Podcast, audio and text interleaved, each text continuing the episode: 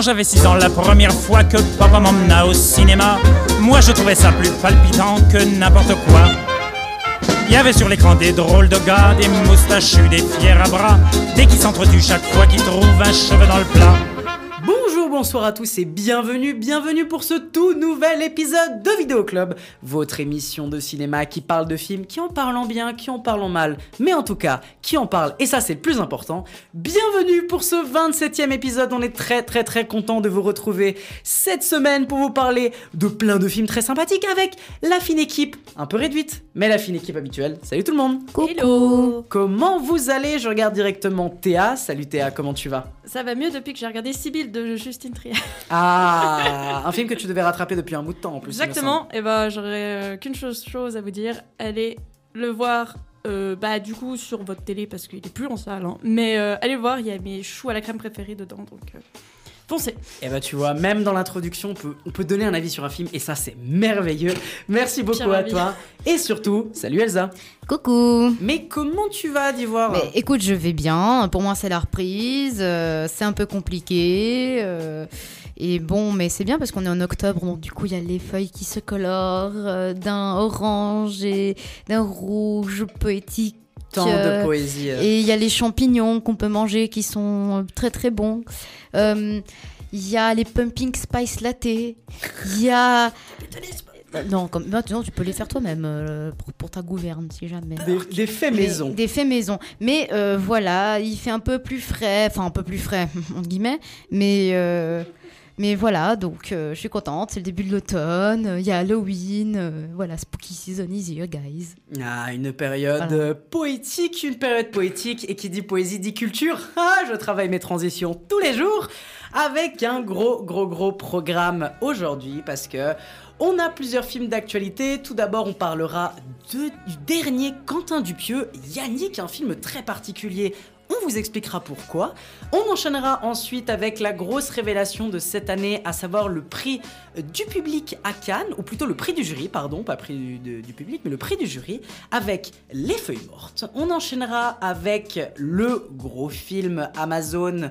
Comédie française avec le grand Jonathan Cohen que vous avez vu évidemment dans Le Flambeau et La Flamme, à savoir Sentinelle. On enchaînera ensuite avec un grand réalisateur qui revient sur grand écran, à savoir Michel Gondry et son Le Livre des Solutions. On enchaînera ensuite avec tout ce qui est streaming. Et oui, par en sco, on passera un petit coup vers Disney avec le dernier film Pixar, Élémentaire ou Elementary en anglais.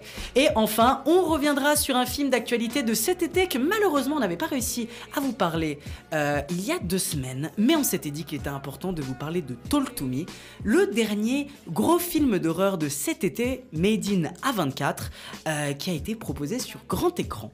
On enchaînera enfin avec la carte blanche d'aujourd'hui, carte blanche de Théa. Théa, tu auras carte blanche pendant 5 minutes pour nous parler de ce que tu veux, un film ou une thématique, mais ça, on en parlera à la fin de l'émission. Trêve de bavardage, commençons directement avec le programme du jour et on va entrer directement dans le monde fantastique de Quentin Dupieux avec Yannick. Le mec qui me pique ma femme et il faut que je sois sympa Oui, sois sympa. Il a chopé une bactérie épouvantable quand il faisait un safari au Kenya.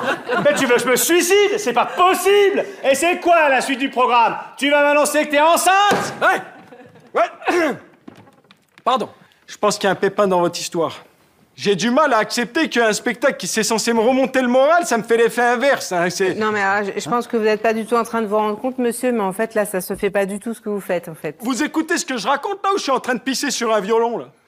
Y a pas moyen que ça continue. Vous, vous- vous voulez me torturer ou quoi? Attendez, monsieur, vous voulez qu'on fasse quoi, en fait, exactement? Vous voulez qu'on fasse quoi? Ça peut partir en sucette à n'importe quel moment là, cette histoire. D'accord? Yannick est donc le nouveau film de Quentin Dupieux après évidemment Incroyable mais vrai et Fumée fait tousser, des films qui sont sortis de manière très rapide à quelques mois d'intervalle. Il faut vous dire que l'année passée, Quentin Dupieux, donc ceux qui suivent l'émission de manière assidue et depuis longtemps, ont vu qu'on a parlé deux fois de Quentin Dupieux l'année passée et il revient encore une fois cette année. C'est-à-dire il en, il en balance des films hein, en l'espace de très peu de temps et ça c'est très très rare. Donc le dernier film de Quentin Dupieux, alias Mister Oiseau, euh, réalisé donc par lui-même et avec plusieurs acteurs et actrices, notamment Raphaël Quenard, Pio Marmaille, Blanche Gardien et Sébastien Chazagne. Le synopsis en plein pleine représentation de la pièce Le Cocu, un très mauvais moulevard, Yannick se lève et interrompt le spectacle pour reprendre la soirée en main. Nous sommes deux à l'avoir vu, Théa et moi-même, et je propose de directement commencer avec mon avis. Alors déjà pour poser un peu un élément important, je le dis à chaque fois, et je rabats tout le temps les personnes que je connais autour de moi sur ça, mais euh, j'adore Quentin Dupieux. Je trouve qu'il a un univers qui me plaît énormément. Alors, je pense que c'est un auteur très particulier et pas forcément si facile accessible que ça. Disons que son univers, le monde de l'absurde, le monde de, de comment en fait on va te prendre dans un film et on va te balader dans tous les sens.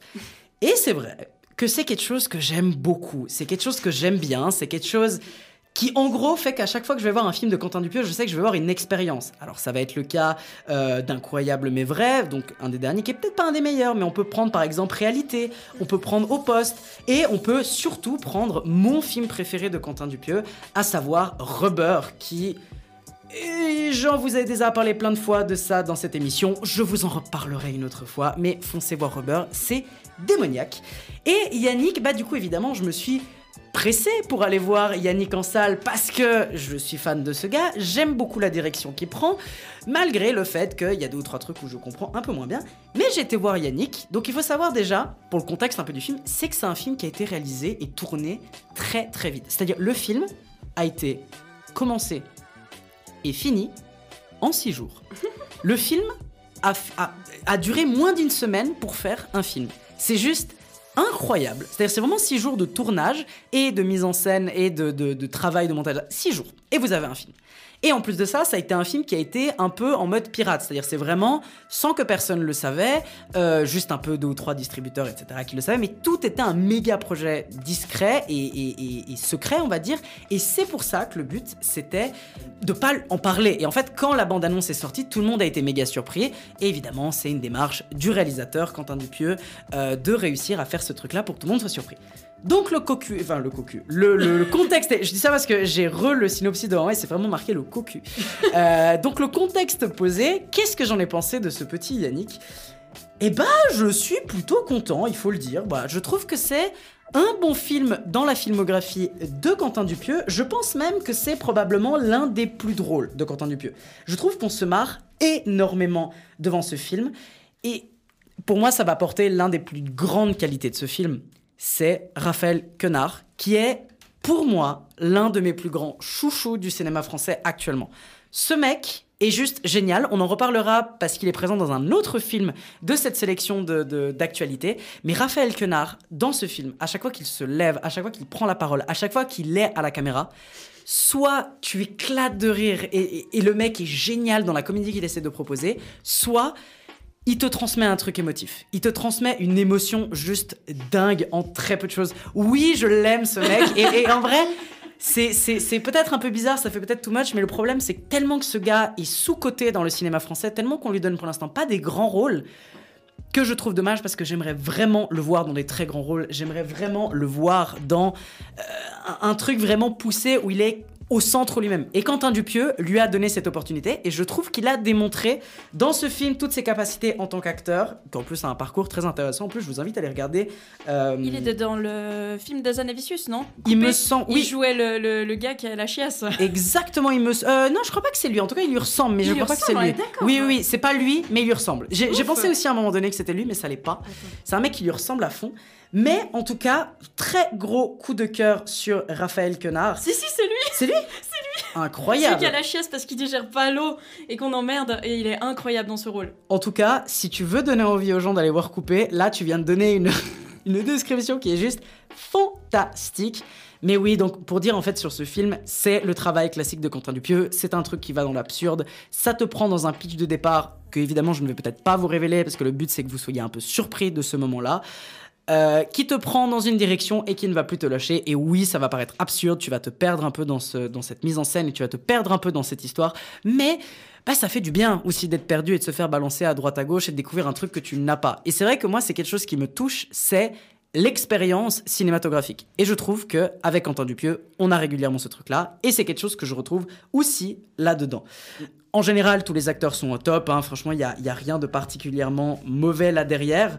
Euh, même en termes, au niveau analytique, Quentin Dupieux laisse toujours quelques petits messages politiques, ou en tout cas un message dans le fond qui est intéressant. Et je trouve que ce message-là est plus compréhensible que Fumer fait tousser. ou Incroyable mais vrai était compréhensible, dans, je trouve, dans son message. Mais Fumer fait tousser était très compliqué à comprendre, voire je pense qu'il y a des gens qui surinterprétaient le film. Là, je trouve que l'interprétation est plus lisible, entre guillemets, et plus claire. Donc ça, c'est quelque chose de très, très, très positif.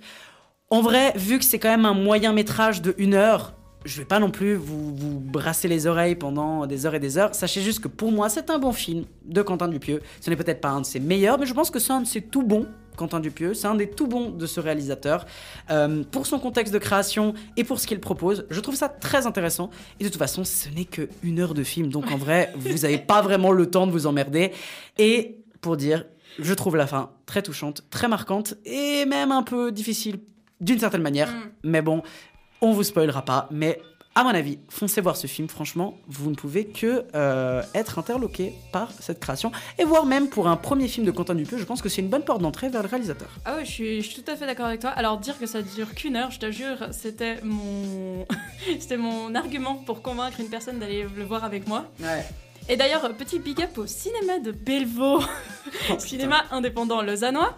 Très bobo, mais très sympathique. Non, ça va, il est pas si bobo que ça. Il est plutôt hipster, on va dire. Il a pas encore eu le temps de se boboiser. Mhm. Et big up aussi aux pieds nus de la personne qui était vers le premier rang et qui a foutu ses pieds sur euh, les sièges. Ça m'a dégoûté. Merci Oh beaucoup. Honte à toi. Honte à toi. Mais bon, mais de nouveau, en vrai, c'est ce que t'avais dit. Pour moi, c'est le Quentin Dupieux le plus accessible parce que dans la, dans la salle, c'était. Bon, alors on n'était pas 2550 hein, évidemment parce que c'est pas une salle de fin, mais Mhm. les gens se marraient quand même très régulièrement et Ouais. pas forcément, tu sais, aux blagues évidentes.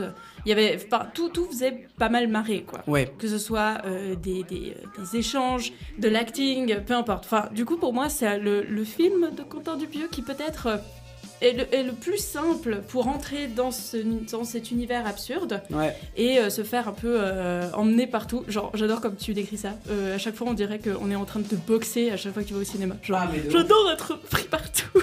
enfin bref. Euh, mais alors, franchement, je trouve que pour un budget de 900... Alors, je suis allée voir, c'est 950 000 balles. C'est assez ouf. Mais du coup, j'avais une question pour toi, Lucas, si tu as une réponse. Est-ce que, du coup, c'était produit par lui-même, non? La Shifumi Production et puis euh, je sais plus quoi, là Euh, oui, lui, il est producteur, c'est-à-dire Ok, il produit aussi, euh, il produit aussi euh, le, le film, notamment avec Hugo Selick, Mathieu Vernon. Mais Hmm. après, les producteurs précis, je ne les connais pas. En tout cas, je les ai pas directement là. Mais oui, oui, il est producteur avec d'autres, euh, d'autres. Ok, ouais. Ouais, non, je me posais la question vu que t'as dit que c'était un projet qui était quand même euh, assez secret. D'ailleurs, c'est drôle parce qu'il sort aussi un autre court-métrage, il me semble, sur Dali. Et euh, à ce sujet-là, il avait dit que lui il faisait du divertissement. Et pour moi, ce film, c'est à peu près ça. Genre, c'est un peu ce que t'as dit, Je l'interprétation. c'est même un long métrage, hein, si je dis pas de bêtises. Alors, je me souviens plus, mais euh, c'est. De nouveau, il me semble que c'est pas 3h50 de film, quoi. C'est Ouais. assez court. Mais euh, c'est un peu oui, ça, tous quoi. ces films sont méga courts. Ouais. Ouais. Mais j'ai l'impression qu'il faut pas non plus aller chercher midi à 14h quand il s'agit d'interprétation de ce film. Il est plutôt assez simple, mais il n'est pas simpliste non plus parce Mhm. que j'ai l'impression que tout est. euh, comment dire Tout est appréciable. Le jeu des acteurs. Mhm. Euh, bah déjà, euh, euh, merde, comment il s'appelle Kenard. Ouais, Il Raphaël est- Quenard. Raphaël Kenard, il est genre incroyable. Exceptionnel. Il est Exceptionnel. tellement bon en, en- en gardien couillon de base. Ouais. Je l'adore, vraiment. Euh, puis même les autres acteurs, ils sont incroyables. Il y en a très peu qui sont, comment dire, pas connus, mais qu'on arriverait à reconnaître en tout cas. Mhm. Mais j'ai- beaucoup parce que même si certains personnages sont pas du tout développés, notamment le public, ce qu'on voit d'eux, ce qui est dit, ce qui est montré, euh, ce qu'ils font aussi, je trouve que c'est assez pour avoir une bonne idée de qui ils sont. Ouais. On n'en fait pas trop, mais on leur laisse quand même un petit moment pour euh, caractériser un peu tout le monde, quoi. Et, et je trouve que c'est sympathique parce que du coup, ça rend le truc plus, euh, plus humain et plus vivant. Mhm. Et bien, franchement, la, la troupe des comédiens, c'est c'est vraiment incroyable. Genre, le, le personnage de Paul Rivière, interprété par Pio Marmaille, qui est aussi, d'ailleurs, un acteur très, très euh, prolifique et incroyable. Euh, c'est un véritable cliché sur pattes d'un- de l'acteur prétentieux, arrogant et- mais quand même très très mauvais, mais qui jouera n'importe quoi. Mais alors qu'en plus de ça, le mec dans la vraie vie, c'est un amour. Enfin, Ah ouais, ouais, Pio ouais, Marma, il est quand même quelqu'un de, de très Il gentil. est incroyable. Et, et- et- alors, je, je parle comme si je le connaissais. En vrai, euh, je ne le connais pas évidemment. Mais les interviews qu'il qu'il fait, à chaque fois, on sent qu'il y a un vrai côté humain derrière, et voire même un, un vrai côté euh, cinéphile. En fait, on sent qu'il y a un vrai côté cinéphile derrière ce gars, et ça, c'est dingue, quoi. C'est vraiment dingue. Ah ouais, ouais, totalement. Puis euh, même Blanche Gardin, que je supporte très peu, je vais revenir là-dessus euh, dans le livre des solutions. Mhm. Là, ça allait. C'était agréable. Et puis ouais, c'est comme t'as dit, le, le message est pas très compliqué à comprendre. Ouais. Après, il, il est assez, je sais pas comment dire ça, il est assez nébuleux, on va dire, pour qu'on puisse quand même avoir une petite marge Ouais.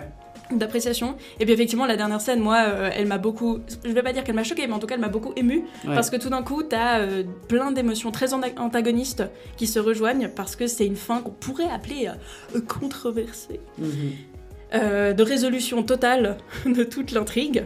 Genre, toute l'intrigue mène un peu à ça. Ouais. Et euh, personnellement, je m'y attendais pas. J'étais Qui porte un message très fort en plus de ça. Je trouve que ce que le film essaye de t'apporter pendant. Enfin, tout ce que le film essaye de dire pendant toute sa diégèse et pendant toute Ouais. son histoire, la fin va casser et donner un, un coup de massue, je trouve, et, et apporter un, un espèce de côté un peu fataliste dans, dans ce qu'il essaye Ouais, de dire. Sur la question de la liberté de création, sur l'idée qu'il y a une possibilité que tout le monde peut créer quelque chose, et c'est un espèce de, de ode à la création, mais euh, avec à la fin ce côté un peu. mm, Bah, justement.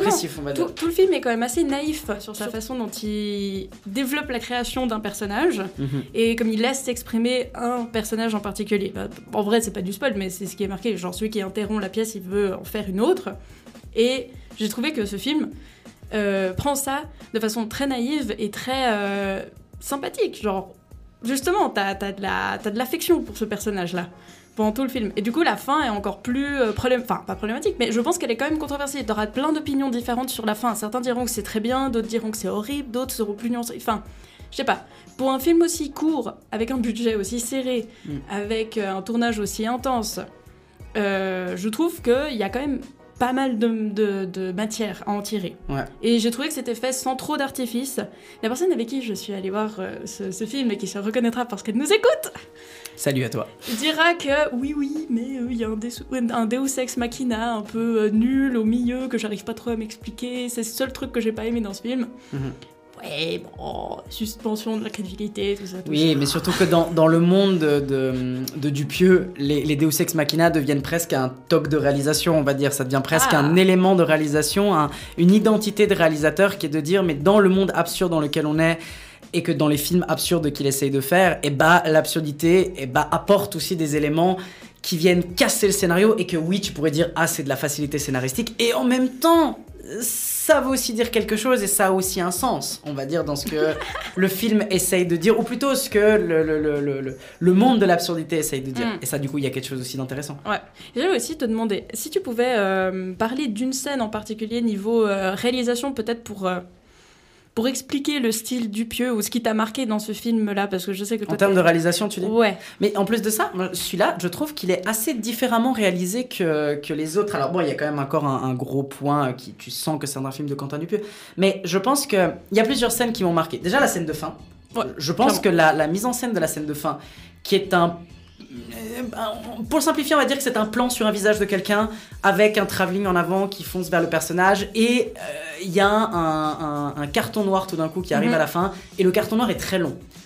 Ouais. Ça, c'est un truc un peu particulier. On pourrait dire que c'est involontaire, mais si, je pense que c'est complètement volontaire et il y a un choix là derrière. Mais cette scène-là est particulière. Je pense qu'elle est très bien réalisée parce qu'elle te prend les émotions. Ouais. Après, c'est pas un truc particulièrement dingue parce que c'est un, un- un gros plan sur le visage de quelqu'un. C'est un truc qu'on fait depuis tout le temps dans le cinéma, donc c'est rien de particulièrement fou. Mhm. Maintenant, moi, une des scènes qui m'a vraiment marqué, je pense que c'est la première apparition, la première interruption de Yannick dans ce théâtre, Ouais. qui est aussi la première euh, apparition qu'on voit dans la bande-annonce. Donc c'est pas un spoil, c'est vraiment le truc que tu vois dans la bande-annonce. C'est Yannick qui intervient, qui lève la main et qui dit ah, excusez-moi, je voudrais intervenir deux secondes. Moi, je trouve que toute cette première intervention du gars, c'est un truc que j'aime bien parce que c'est hyper bien rythmé, parce que le chant contre chant et en même temps c'est pas un chant contre chant simple Non, non. parce qu'il me semble que la caméra bouge aussi dans l'espace Oui. et que du coup c'est pas simplement ça il y a quelque chose qui est intéressant. Moi, je- si je devais rappeler deux scènes qui vraiment ont marqué, c'est cet échange lunaire est tellement drôle entre les deux personnages et cette scène de fin qui est complètement différente de l'ensemble du film Ouais. et qui vraiment émotionnellement et même en termes de ton, de la Ouais. tonalité du film, il change complètement. C'est-à-dire on passe d'un truc qui est vraiment drôle, fandard, qui est un peu absurde, tu te dis mais qu'est-ce que c'est que ça, c'est trop drôle? Enfin trop drôle. Qu- Qu'est-ce que c'est que ça? Et à la fin, bam, le ton il change complètement et on n'est plus dans l'humour, on est dans quelque chose de sérieux et ça prend au cœur. Ouais. Ça prend vraiment au cœur. C'est un peu comme si euh, pendant tout le film on était dans ce petit écrin de créativité, de ce moment de cinéma mais qui s'échappe un peu à la réalité, puis tout d'un coup à la fin on se rend compte ah mais en fait on aimerait bien ou on n'aimerait pas, peu importe, mais c'est ça qui te rattrape à la fin. Ouais. Ces, derniers, euh, ces dernières scènes, ce dernier plan. Et toi, si je devais euh, terminer pour conclure euh, sur ce film, si tu devais me donner un peu, si tu devais nous donner une scène qui t'a vraiment marqué, ce serait quoi? Euh, toute la scène avec l'imprimante, j'ai trouvé ça trop drôle. Ça veut rien dire, mais les gens qui, iront le voir comprendront. C'était donc notre avis sur Yannick de Quentin Dupieux. Vous avez donc bien compris que notre avis est plutôt positif sur ce dernier film de Mister Oiseau, parce que c'est son deuxième prénom, Mister Oiseau. donc c'était notre avis sur Quentin Dupieux et on va enchaîner avec quelque chose de très différent, parce que cette fois-ci, on va vous parler euh, du prix du jury du Festival de Cannes, qui n'est autre que Les Feuilles Mortes de Aki Kurozimaki.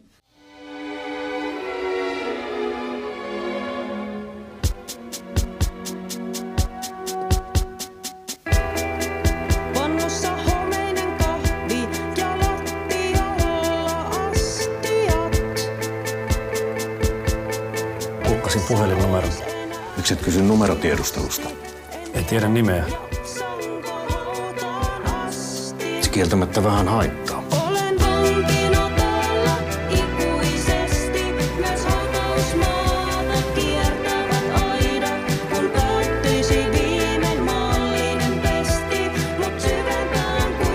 Etsinyt sinua kaikkialta. Ajattelin, että löysit mieleisemmän.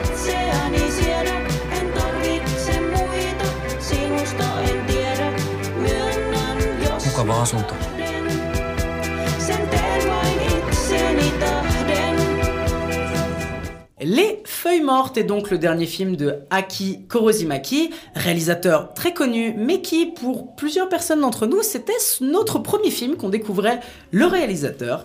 Enfin bref, euh, réalisateur très intéressant, très politique, qui a surtout l'habitude d'être, on va dire, dans plusieurs festivals, notamment Cannes, notamment le Lion d'Or, euh, oui, le Lion d'Or à Venise, notamment euh, l'Ours aussi à Berne, non, c'est quoi déjà? Euh, Berlin. Euh, le petit synopsis du film, deux personnages solitaires se rencontrent par hasard une nuit à Helsinki et chacun tente de trouver un autre, en l'autre son premier, unique et dernier amour. Mais la vie a tendance à mettre des obstacles sur la route de ceux qui cherchent le bonheur. Ce film est interprété notamment par deux acteurs qui prennent le premier rôle, à savoir Alma Poisti, je suis vraiment désolé pour la prononciation, c'est pas facile pour moi. Alma Poisti et euh, Jussi Vatanen.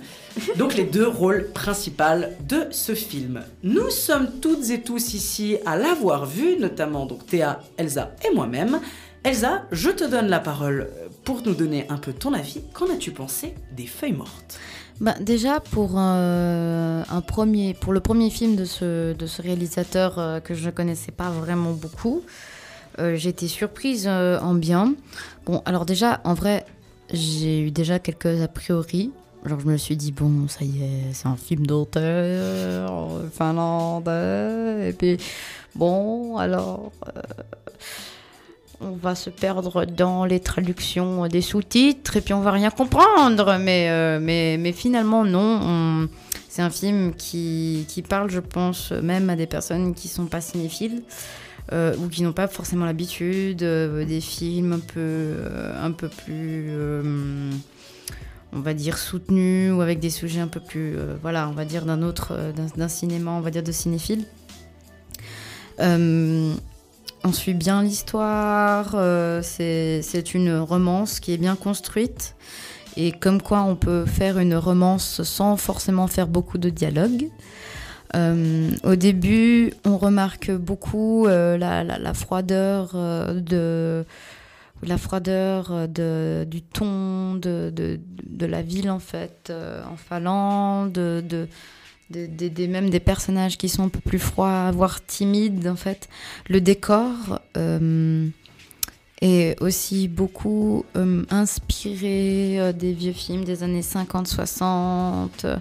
On voit très bien que le réalisateur, il est très très aimant des, films de la nouvelle vague. voilà, donc on peut voir même en arrière-plan des fois, dans certains plans, des des vieilles affiches avec euh, Brigitte Bardot, euh, Ouais, il y avait La Pierrot le Môme, Fou, hein.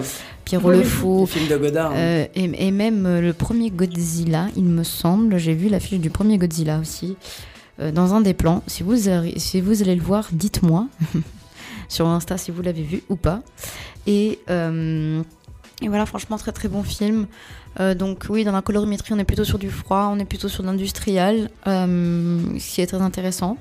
Le, réalisateur aussi euh, montre une certaine réalité euh, de la précarité et des couches les plus précaires, en fait, euh, des working poor hein, modernes qu'on a à l'heure actuelle, c'est-à-dire une, classe prolétaire, une classe plutôt ouvrière qui, qui, ne peut pas trop se permettre, qui n'ont pas trop les moyens, qui, qui sont précaires et qui malgré ça, eh bien, euh, de, de, vivre au mieux. En fait, tellement que c'est pas la thématique du film et que, euh, enfin, c'est pas la thématique principale du film, mais puisque c'est montré tel quel, ça devient une problématique. Et c'est ça qui est très intéressant. Euh, en tout cas pour ma part. Euh, pour tout ce qui est romance, eh bien, euh, oui, c'est une, c'est un scénario qui est bien écrit. Euh, les, les personnages sont, sont, sont attachants. Donc euh, vraiment, limite, euh, même si, euh, si vous voulez aller voir ce film pour un date, je trouve que ça pourrait même passer. Non, mais sans déconner, c'est posant, c'est reposant. Ça pourrait Je passer. regarde personne en disant ça. Non, non, mais je suis allée le voir avec lui. hein. Donc, euh, non, c'était, c'était, c'était. Non, mais en vrai, je suis assez d'accord. Je suis assez d'accord avec l'idée que tu peux aller mater ça Non, pour vraiment. un date. En vrai, c'est une petite romance cool et qui, qui marche bien à ce niveau-là. Ouais, ça, c'est ouais. vrai. Non, non, franchement, euh, j'ai rien à dire. C'est, Bon, J'espère que la relation touchant. que tu as est un peu plus genre Avancée, dynamique ouais. que les deux qui sont dans le film. C'est ça, Ah c'est oui, bon, que- ça, ça, c'est, ça c'est clair que si vous voulez voir un blockbuster où ça pète de partout, Ah oui, bon, ça. c'est pas ça. C'est pas le film. D'accord, c'est pas le film. C'est un film reposant, calme, de romance, mais pas une romance plan-plan, gnangnan, euh, une, une, une romance, euh, une romance calme, une- même limite une romance platonique. Je ne sais pas. C'est, c'est une romance platonique en fait. euh, euh, que, que les deux personnages expérimentent et, et voilà, c'est mignon, c'est touchant. On parle aussi de l'alcoolisme, euh, comment l'alcoolisme peut, peut édulcorer des relations, les- les conséquences qu'il y a au travail, etc. etc. Et, euh, et voilà, franchement, moi, je, sur 10, je noterais quand même 8, j'ai beaucoup aimé. Voilà. Eh ben, je ne peux que être d'accord avec toi, Elsa, euh, parce que c'est vrai que ce film, eh ben, je pense que c'est. J'ai l'impression de le dire un peu trop souvent, des fois, dans, à plein de moments, mais je trouve que c'est un des meilleurs films de l'année. Parce que, encore une fois, euh, alors, à la différence de ce qu'on disait avec euh, Anatomie d'une chute, que je disais que c'était l'un des films les plus cinématographiques qu'on avait vu cette année, et ben là, je trouve que c'est la même chose, mais de manière un peu différente. Pourquoi?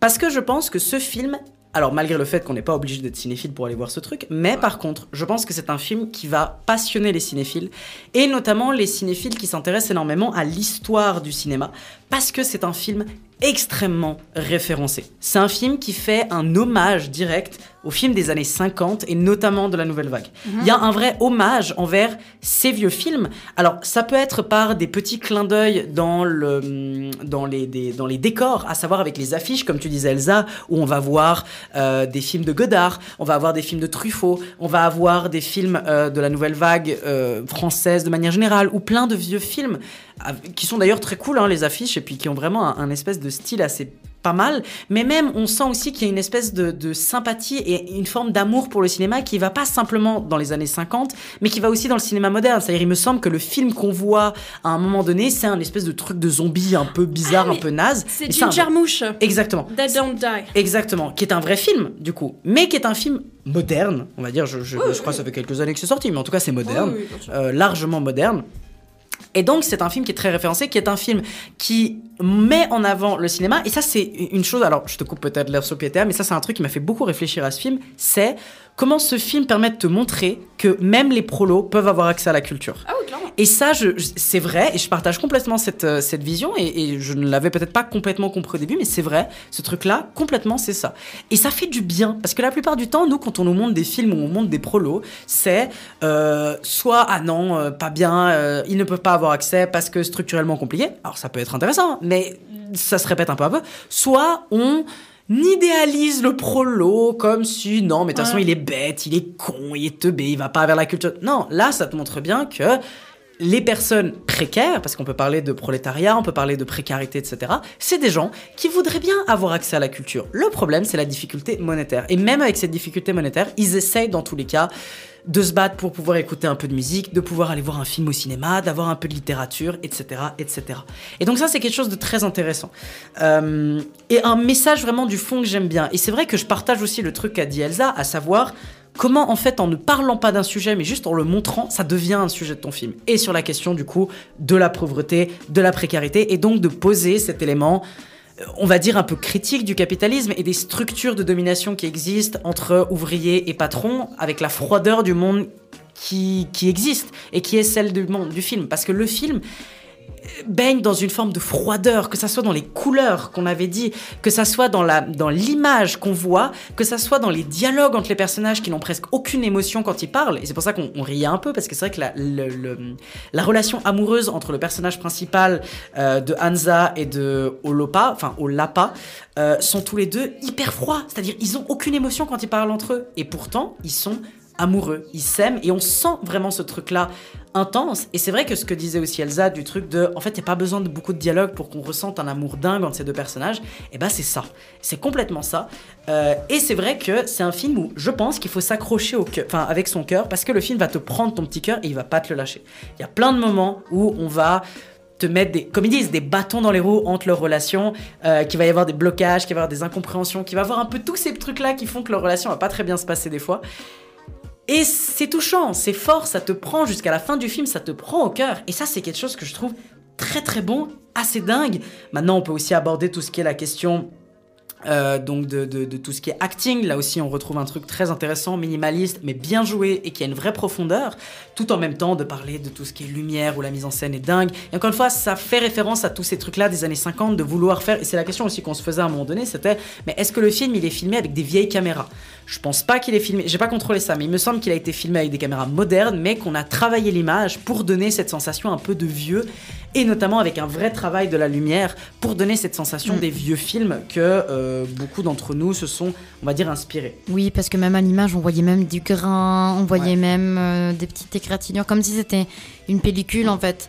Donc, euh, donc on je me suis même demandé, mais est-ce que c'est, est-ce que ça a été fait en post-prod? Est-ce que ça a été, enfin voilà. On s'est juste posé la question, mais en tout cas, si c'est fait en post-prod, eh ben chapeau. Et complètement. Et en fait, pour, pour un peu terminer mon, mon avis sur ce film et pour après donner la parole à Théa, en fait, je pense que ce film est extrêmement intéressant sur, euh, sur justement comment on est capable de faire avec très peu, en ne montrant pas quelque chose ou en ne mettant pas en avant certaines choses, de quand même réussir à créer des émotions et créer une force. C'est-à-dire, on ne te montre pas euh, des baisers, on, te ne, on ne te montre pas de la chaleur, de la romance à l'état pur, on te montre quelque chose de froid. Et pourtant, on arrive à te faire ressentir une chaleur dans le cœur qui est absolument dingue. On arrive à te montrer, et c'est un peu le- la grande phrase que je trouverais du film, c'est dans la froideur de ce film, il y a une chaleur humaine et, et qui est tellement intense, qui est tellement forte, et qui vraiment te réchauffe quand tu regardes ça, et c'est vraiment un film qui fait du bien, je trouve. Même si on pourrait se dire qu'à à- reculant, on pourrait se dire putain, mais en fait c'est hyper chiant, c'est calme, c'est froid. Mais en fait, non, il y a un vrai truc qui se dégage du film qui est vraiment très très bon pour moi. Et en plus de ça, encore une fois, tout ce message-là, toute cette question de- de la pauvreté, de la précarité, tous ces décors industriels aussi qu'on retrouve avec des grands plans de villes qui sont magnifiques et qui portent un vrai message dans ce qu'on essaye de dire dans le film. Enfin bref, c'est un très très bon film qui, je pense, m'a marqué en tout cas et qui me donne vraiment envie de découvrir tout le travail du coup de Akiri Kor- Kao- Kaurismäki. Kaurismäki. Kaurismäki. Putain, trop facile, elle avait l'entraînement. Mais voilà, je, je, vraiment, je, je suis très marqué par ce film et je C'est un pense qu'il monte. euh, il monte euh, Korizmaki. C'est c'est un type de sushi, ça se mange. C'est dur celle-là, c'est dur, c'est dur, c'est dur. Comment je vais faire pour rebondir dessus? Boing. Non mais voilà, très très gros film je trouve de cette année, Euh, très respectable, très cool et honnêtement je vous invite chaleureusement à aller le voir. Merci beaucoup pour vos avis qui, euh, franchement, me font chaud au cœur parce que ça, ça fait plaisir de voir des néophytes de, de Kaurismäki. Oui, toi tu, tu connais beaucoup plus que nous justement. J'en ai vu pas mal, mais au début, j'ai commencé à regarder ça un peu par hasard. J'ai commencé euh, avec euh, les, les Leningrad Cowboys, qui sont un groupe de musique qui suit dans Les ces... Leningrad Cowboys. C'est incroyable, franchement, regardez ça. C'est absolument lunaire. Je sais plus si c'est un vrai groupe et, ou pas, ou s'ils ont formé un groupe exprès pour, pour le film, mais incroyable. Il y en a deux. Euh, c'est des mecs qui, qui, qui sortent de nulle part. Enfin bref. Mais je trouvais que c'était euh, une bonne façon de résumer Aki Kaurismäki finalement. C'est comment relever dans sa mise en scène, on va dire, des indices sur la problématique du film et ce qu'il pense de ce qu'il est en train de traiter. Euh, vous avez beaucoup parlé de la froideur qui est exprimée à travers euh, les comportements des personnages, les décors qui sont extrêmement froids. Mais, euh, et puis d'ailleurs, Aki Kaurismäki, il est, il est très connu pour son, son quotidien, euh, pour, pour euh, pardon, son travail sur le quotidien ouvrier qui est très morne, sur les vies qui sont brisées, soit par, par perte d'emploi, soit par démence passa- passagère. Enfin bref, il, il traite vraiment des sujets de, de, de personnes qui sont dans une, une situation de pauvreté ou de précarité. Mhm. Par exemple, je vous conseille aussi de l'autre côté de l'espoir, qui parle notamment de migration en Finlande et qui est très intéressant. D'ailleurs, euh, il, a fait un petit rôle au gars qui jouait dans, ce film-là, tellement bien. Bref, euh, je trouve qu'il touche toujours des sujets très complexes, mais avec une mise en scène qui est extrêmement simple et surtout intimiste. Donc on joue pas dans le sensationnalisme de la caméra, on fait des plans serrés, très proches, pour capter les micro-réactions des acteurs. Souvent, ça se fait euh, en plan fixe, dans lequel on peut voir plusieurs scènes se dérouler en même temps. Je sais pas, au premier plan, tu peux avoir deux personnes qui discutent, qui boivent une bière dans un bar, et derrière, tu auras un show euh, où il y a juste quelqu'un qui chante et tout. Enfin, tout ça pour te montrer que c'est une véritable pièce de théâtre sur la vie, mais pas n'importe quelle vie. Et c'est là que justement son style de réalisation euh, met l'accent sur la construction de la ré- réalité, on va dire. Pour lui, la réalité des ouvriers en Finlande, eh ben, elle est fixée justement dans ce double contexte qui est les années 50, auxquels les décors, les, euh, les personnages, pas, les accessoires, etc. font systématiquement référence. Franchement, tu regardes ce film, tu sais pas quand ça se passe. Le- les seules indications qu'on a, c'est la radio qui nous donne le contexte du film. Apparemment, c'est 2023, puisqu'il fait mention de la guerre en Ukraine. Ouais. Mais le reste, si tu oublies ça, t'as l'impression que c'est finalement euh, un passé qui reste figé dans ces années 50, puisque, bah, c'est ce que vous disiez avant, on fait beaucoup de, de, de références au cinéma de nouvelle vague, on fait beaucoup de références aux arts en général. Ouais. Et justement, c'est ce qui m'a beaucoup euh, touché dans ce film, c'est que lorsqu'il est question d'art ou euh, d'endroits de socialisation, pour prendre un terme un peu plus large, donc tout ce qui n'est pas le travail ou des institutions comme l'hôpital ou euh, je sais pas euh, le bus ou je sais pas quoi, les couleurs en général sont extrêmement vives. D'ailleurs, il, il utilise surtout les trois premières, euh, enfin les trois couleurs primaires, le rouge, le bleu et le jaune. Oui, je sais, c'est pas ça les vrais noms, mais fuck off, les gens en, art euh, au gymnase. Ouais, on va se mettre des Le gens à ça fait magenta. plaisir. Rien à foutre. Je Euh, rappelle que c'est quand même notre, euh, nos, nos auditeurs, il y en a beaucoup qui sont des artistes. Ouais, il bah, faut qu'on les caresse dans le sens du poil. Bah, on vous vas-y. aime quand même. Allez-y, donnez-moi les noms euh, sur Insta. Ou les noms ou les codes couleurs. Voilà. hein, Vos blazes. va ouais, bien. c'est ça, sortez-moi les pantones, vous savez que ça Voilà, les foutre. pantones. Ça fait bander certains. Et moi j'essaie de rattraper tout. et toi, J'en ai rien à foutre. Mais Aimez-nous, donnez-nous de l'argent. tous les lieux dans lesquels les personnages peuvent se rencontrer, échanger, même si de nouveau c'est sur ce ton très monocorde et de façon très euh, robotique presque, sont toujours teintés de plein de couleurs. Comme si Mhm. c'était les seuls endroits où tu pouvais vraiment t'émanciper. Genre ça peut être un appartement avec des couleurs très vives, ou alors euh, euh, un bar, un restaurant, enfin, c'est les seuls endroits où véritablement tu sens la couleur qui rayonne. Sinon, le reste du temps, Helsinki, Mm. désolé, mais euh, c'est pas un bon film pour vous vendre. hein. C'est vraiment pas l'agence touristique d'Helsinki. C'est Mm. vraiment morne as fuck. Non, de ouf. Mais dans- en vrai, dans tous les films de, de, d'Aki Kaurismäki, t'as pas envie de voyager. hein, dans Mais je peux te poser une question sur la couleur parce que toi, t'as as, vu d'autres films du gars. Moi, j'ai remarqué que dans celui-là, il y a quand même des trucs, un code couleur très particulier de l'utilisation du rouge, de l'utilisation Ouais. du vert, de l'utilisation du bleu. Et j'arrivais pas complètement à comprendre parce que je voyais la, la tenue de l'ouvrier, tu sais, celle qui est un peu défectueuse et Oui. qui après va lui poser. Bon, bref, vous verrez. Ouais. Mais la tenue est verte, la maison de, de la meuf, il y a des petites touches de rouge qui sont très fortes. La couleur bleue, notamment de sa robe, mais aussi de plusieurs endroits à l'extérieur, sont bleus. Mhm. Et on sent qu'il y a un travail de cette couleur qui est mis en avant. Est-ce que tu sais pourquoi ou pas trop? Est-ce que c'est un truc qui revient plusieurs fois dans son cinéma? Alors, euh, bah, par exemple, l'autre film sur lequel je me base euh, pour, euh, pour donner mon avis, que j'ai regardé il y a pas très longtemps, euh, Au loin s'en vont les nuages, utilise exactement le même code couleur. C'est-à-dire que, par exemple, la couleur va être sur un manteau, un canapé, c'est toujours beaucoup des, des objets qui sont mis en valeur.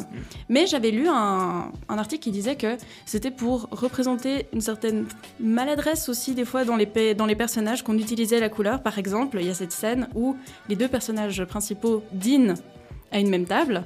Et si on fait gaffe, en fait, on voit que la meuf, elle a, euh, j'imagine parce que je sais plus exactement comment ça va, mais elle a une robe rouge sur un fond bleu, et lui, il a une chemise bleue sur un fond rouge. Et euh, je trouvais que c'était rigolo de mettre comme ça en, euh, en parallèle le- le- l'espèce de décalage qu'il y aurait entre eux, entre deux mondes qui essaient de se rejoindre, et aussi le fait que, en fait, les seules personnes qui ont des couleurs, bah, c'est eux, quoi.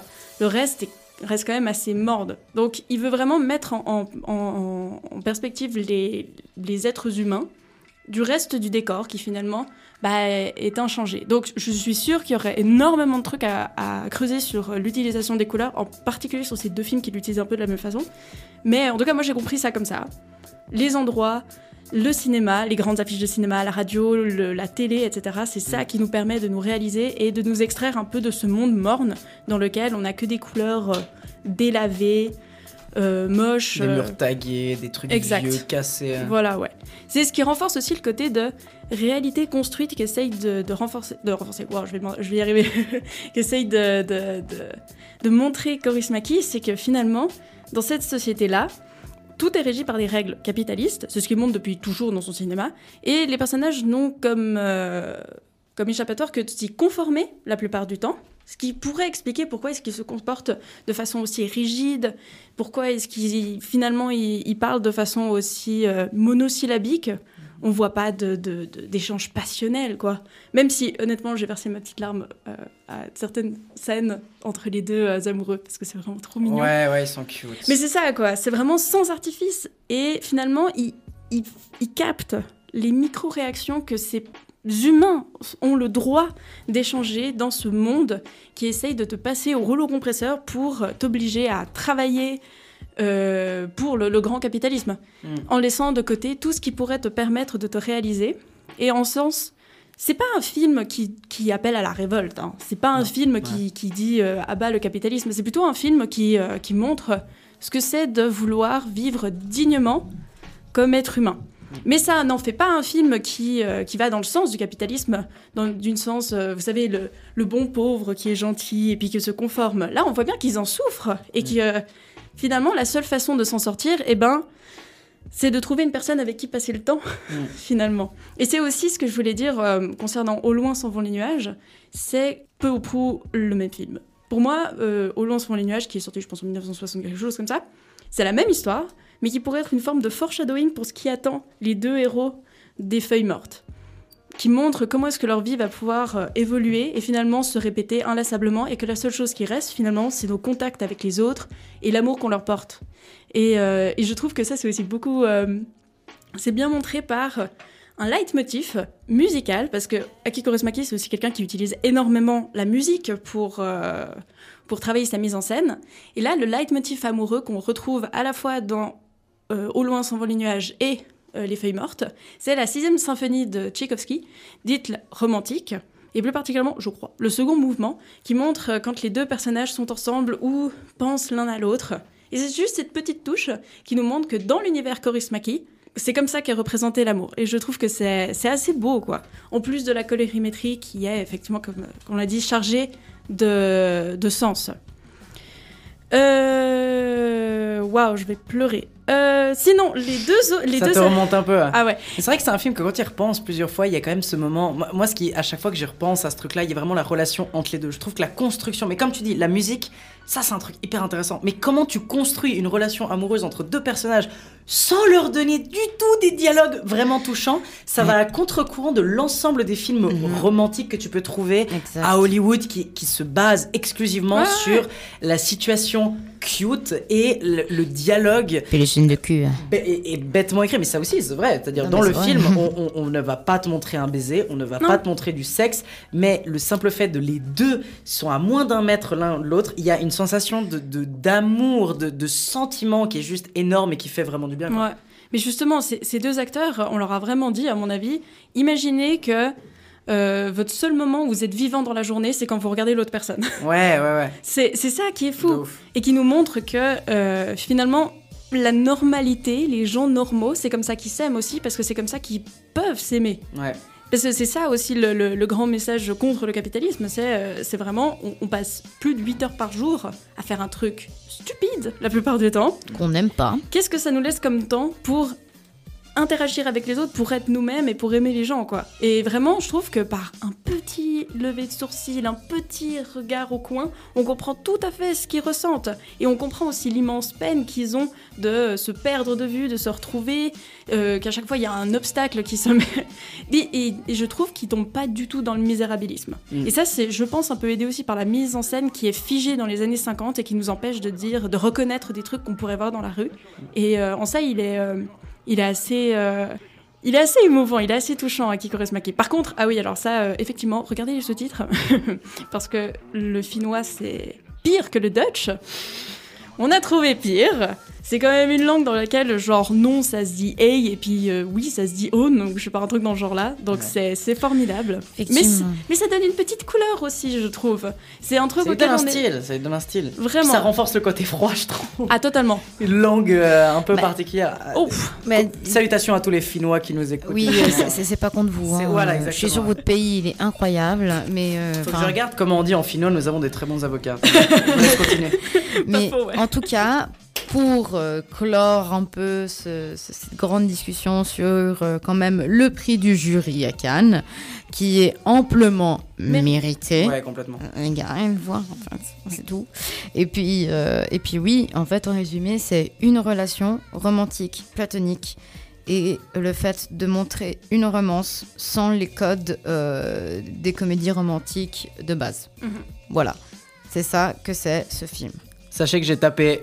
Nous avons de très bons avocats. Je vais même pas essayer de vous dire ce qu'il m'a été donné. Comment il dit Google Bah, il dit. euh, non, mais je vais, je massacrer ta langue. Meila on eritain ivia laki. me- Je, je m'excuse, sincèrement, c'est vraiment pas le moment. Par je contre, m'excuse. allez checker les, la, la BO de ce film, qui est incroyable. Vraiment, j'ai découvert un groupe de musique finlandais que j'adore. Ah, le truc avec les deux nanas, non? Mositut, je sais pas comment ça Parce que s'appelle. moi, il y a un moment donné dans le film, il y a deux nanas qui sont dans un Oui. bar et qui chantent, Eh qui ben, sont c'est un vrai méga dépressives. Oui, mais elles ont l'air incroyables. Ça, ça, ça- tu tu me donneras le nom de. Tu sais Me- ce que c'est ou pas? C'est Mausitut, je sais pas comment on prononce ça. Alors, j'irai voir Checkez ça. sur Insta, euh, sur, Insta, sur euh, Spotify, c'est vraiment trop drôle. Et d'ailleurs, c'est très Oui. drôle parce qu'elles ont une policy de pas sourire.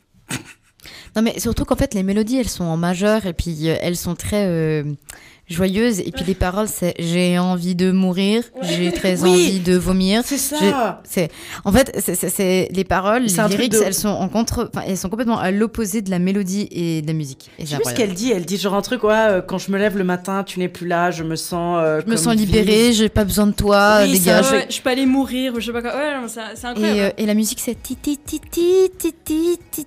Enfin, c'est- bref. Du coup, juste pour tous nos copains finnois qui voudraient nous poursuivre. Nous avons des très bons avocats à Vidéo Club, ne n'oubliez pas. C'était donc notre avis sur les feuilles mortes. Vous avez donc très bien compris qu'on a beaucoup, beaucoup aimé ce film et qu'on vous invite chaleureusement à foncer le voir en salle. On va enchaîner avec quelque chose de complètement différent parce que cette fois-ci on se porte vers le streaming, on se tourne vers Amazon Prime et on va se tourner vers la grosse comédie française de euh, cette plateforme avec le grand, le sublime, le fabuleux Jonathan Cohen dans le film Sentinelle. C'est un véritable coup de tonnerre à seulement 15 jours d'un scrutin très disputé. Présidente, ton heure est venue. Les ravisseurs réclament le départ définitif de la présidente.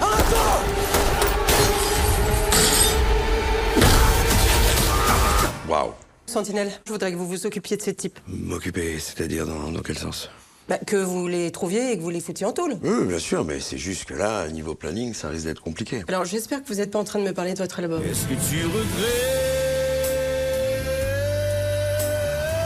Non, non, non, pas du tout. Allez les gars Voici les hommes qu'on cherche. Pour l'instant, on n'a pas de nom, pas d'adresse et pas de visage non plus. C'est sûrement pour cette raison qu'ils portent des cagoules. Je suis capitaine de police. Je sais qui vous êtes évidemment. Vous inquiétez pas, c'est pas une bavure policière. Hein.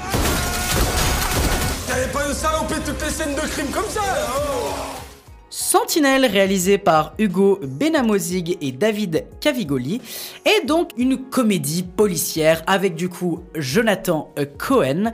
Le synopsis François Sentinelle mène une double vie le jour il est flic le plus médiatique de l'île de la Réunion, connu pour ses méthodes musclées et ses chemises à fleurs, poursuivant les criminels au bord de son célèbre défendé- euh, défendeur ja- jaune. Mais hors des heures de service et bien souvent pendant, Sentinelle a un métier, chanteur de charme.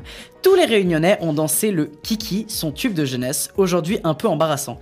Depuis 15 ans, il essaye de renouer avec le succès en préparant un nouvel album sans succès.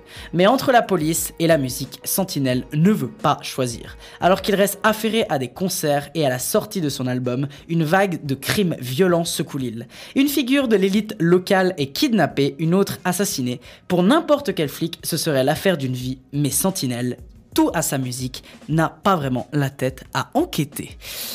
Dans le casting, on retrouve aussi énormément de personnes. Jonathan Cohen, Emmanuel Bresso Ramsey, donc Derek et Ramsey, Gustave Kerven et surtout Raphaël Quenard. Le retour de Raphaël Quenard, euh, avec aussi d'autres acteurs et actrices, notamment aussi des petits caméos de plusieurs personnes du cinéma français bien connues. Nous sommes deux à l'avoir vu, Elsa et moi-même. Elsa, euh, je te donne peut-être la parole pour commencer. Qu'est-ce que t'en as pensé de ce Sentinelle? Jonathan, si tu m'écoutes, je ne sais pas par quel euh, moyen, tu as fait la flamme qui est incroyable. Tu as fait le flambeau qui est incroyable. C'est quoi ça? C'est quoi ça? C'est si médiocre! Qu'est-ce qui s'est passé? Je suis tellement déçue et je n'aime pas du tout, vraiment pas du tout. comme, euh, comme dirait ta chanson euh, de ce film. En fait, euh, le seul truc qui est culte dans ce film, c'est la chanson, même pas du tout. Et c'est très dommage. Et en soi, l'idée du scénar de base, elle est, très intéressante. Genre un flic qui fait des chansons paillardes réunionnaises, mais c'est incroyable. Dans, dans- l'idée, c'est c'est what the fuck. Dans l'idée, c'est incroyable, tu vois. Mais, mais là, mais en fait, le film, il propose des, des- des blagues toutes les 5 minutes. Mais Non, toutes les 10 secondes, c'est catastrophique. Oui, toutes les 5 minutes, c'est un euphémisme, mais on est, on est d'accord. Mais, mais, mais, mais c'est trop, en fait. Effectivement, il y a des, des, des blagues de situation qui sont assez marrantes. Euh, Il y a. euh, voilà, il y, en a qui sont. Oui, il y a des blagues qui sont marrantes, et, et heureusement, mais c'est too much. C'est- vraiment too much. On, on essaie de faire rire le spectateur toutes les 30 secondes, et, et ça, en fait, ça fait le- l'effet contraire. Tu sais que ça, ça a un nom, ce truc-là, ça s'appelle le phénomène des clés. Voilà. C'est comme si quelqu'un te prend des clés devant toi et les secoue et fait clic, clic, clic, clic. Tu vois, c'est rigolo, regarde les clés, regarde les clés, regarde. Ouh, les clés, les clés, les clés. Et, et, et c'est chiant. Ça, ça fait quoi d'être traité comme un chat? Ouais, c'est ça, c'est ça. On est. Ouais, complètement, complètement. C'est ça. Et en fait, euh, ça, ça- ça m'attriste. Bon, déjà que le fait que ce soit une production Amazon Plus. Déjà à partir de là, bon, les gars, vous aurez pu faire une production autre pour ce genre de, de truc. Et je pense que le scénario, il aurait été beaucoup mieux construit, beaucoup mieux expliqué si ce serait peut-être une mini-série de 5-6 épisodes. Là, je trouve que même, euh, on va dire, le dénouement, en guillemets, on reste un peu sur sa fin en mode comme si c'était une série et pas un petit film. Parce qu'en fait, il dure même euh, 49 minutes, c'est ça? Non, il, dure, très, il dure 1h39. euh, Ah, le une, film. heure, une heure 39, Il dure beaucoup pardon. plus que 49 minutes. Pardon, pardon. Ah non, je me suis Presque confondue. deux heures de long métrage. Oui, c'est vrai. C'est vrai, c'est deux heures, mais c'est bon, ces deux heures, euh, on les sent quand même passer. Et on, on s'est vraiment construit comme une, euh, co- oui, comme une série en fait, et pas comme un film. Donc vraiment, le format, il est, je pense qu'il est mal choisi pour le scénario. Et, euh, et surtout, en fait, euh, ça se voit que il est coécrit par, Coe- euh, par, euh, enfin, il est coécrit par euh, quelqu'un d'autre que Jonathan Cohen.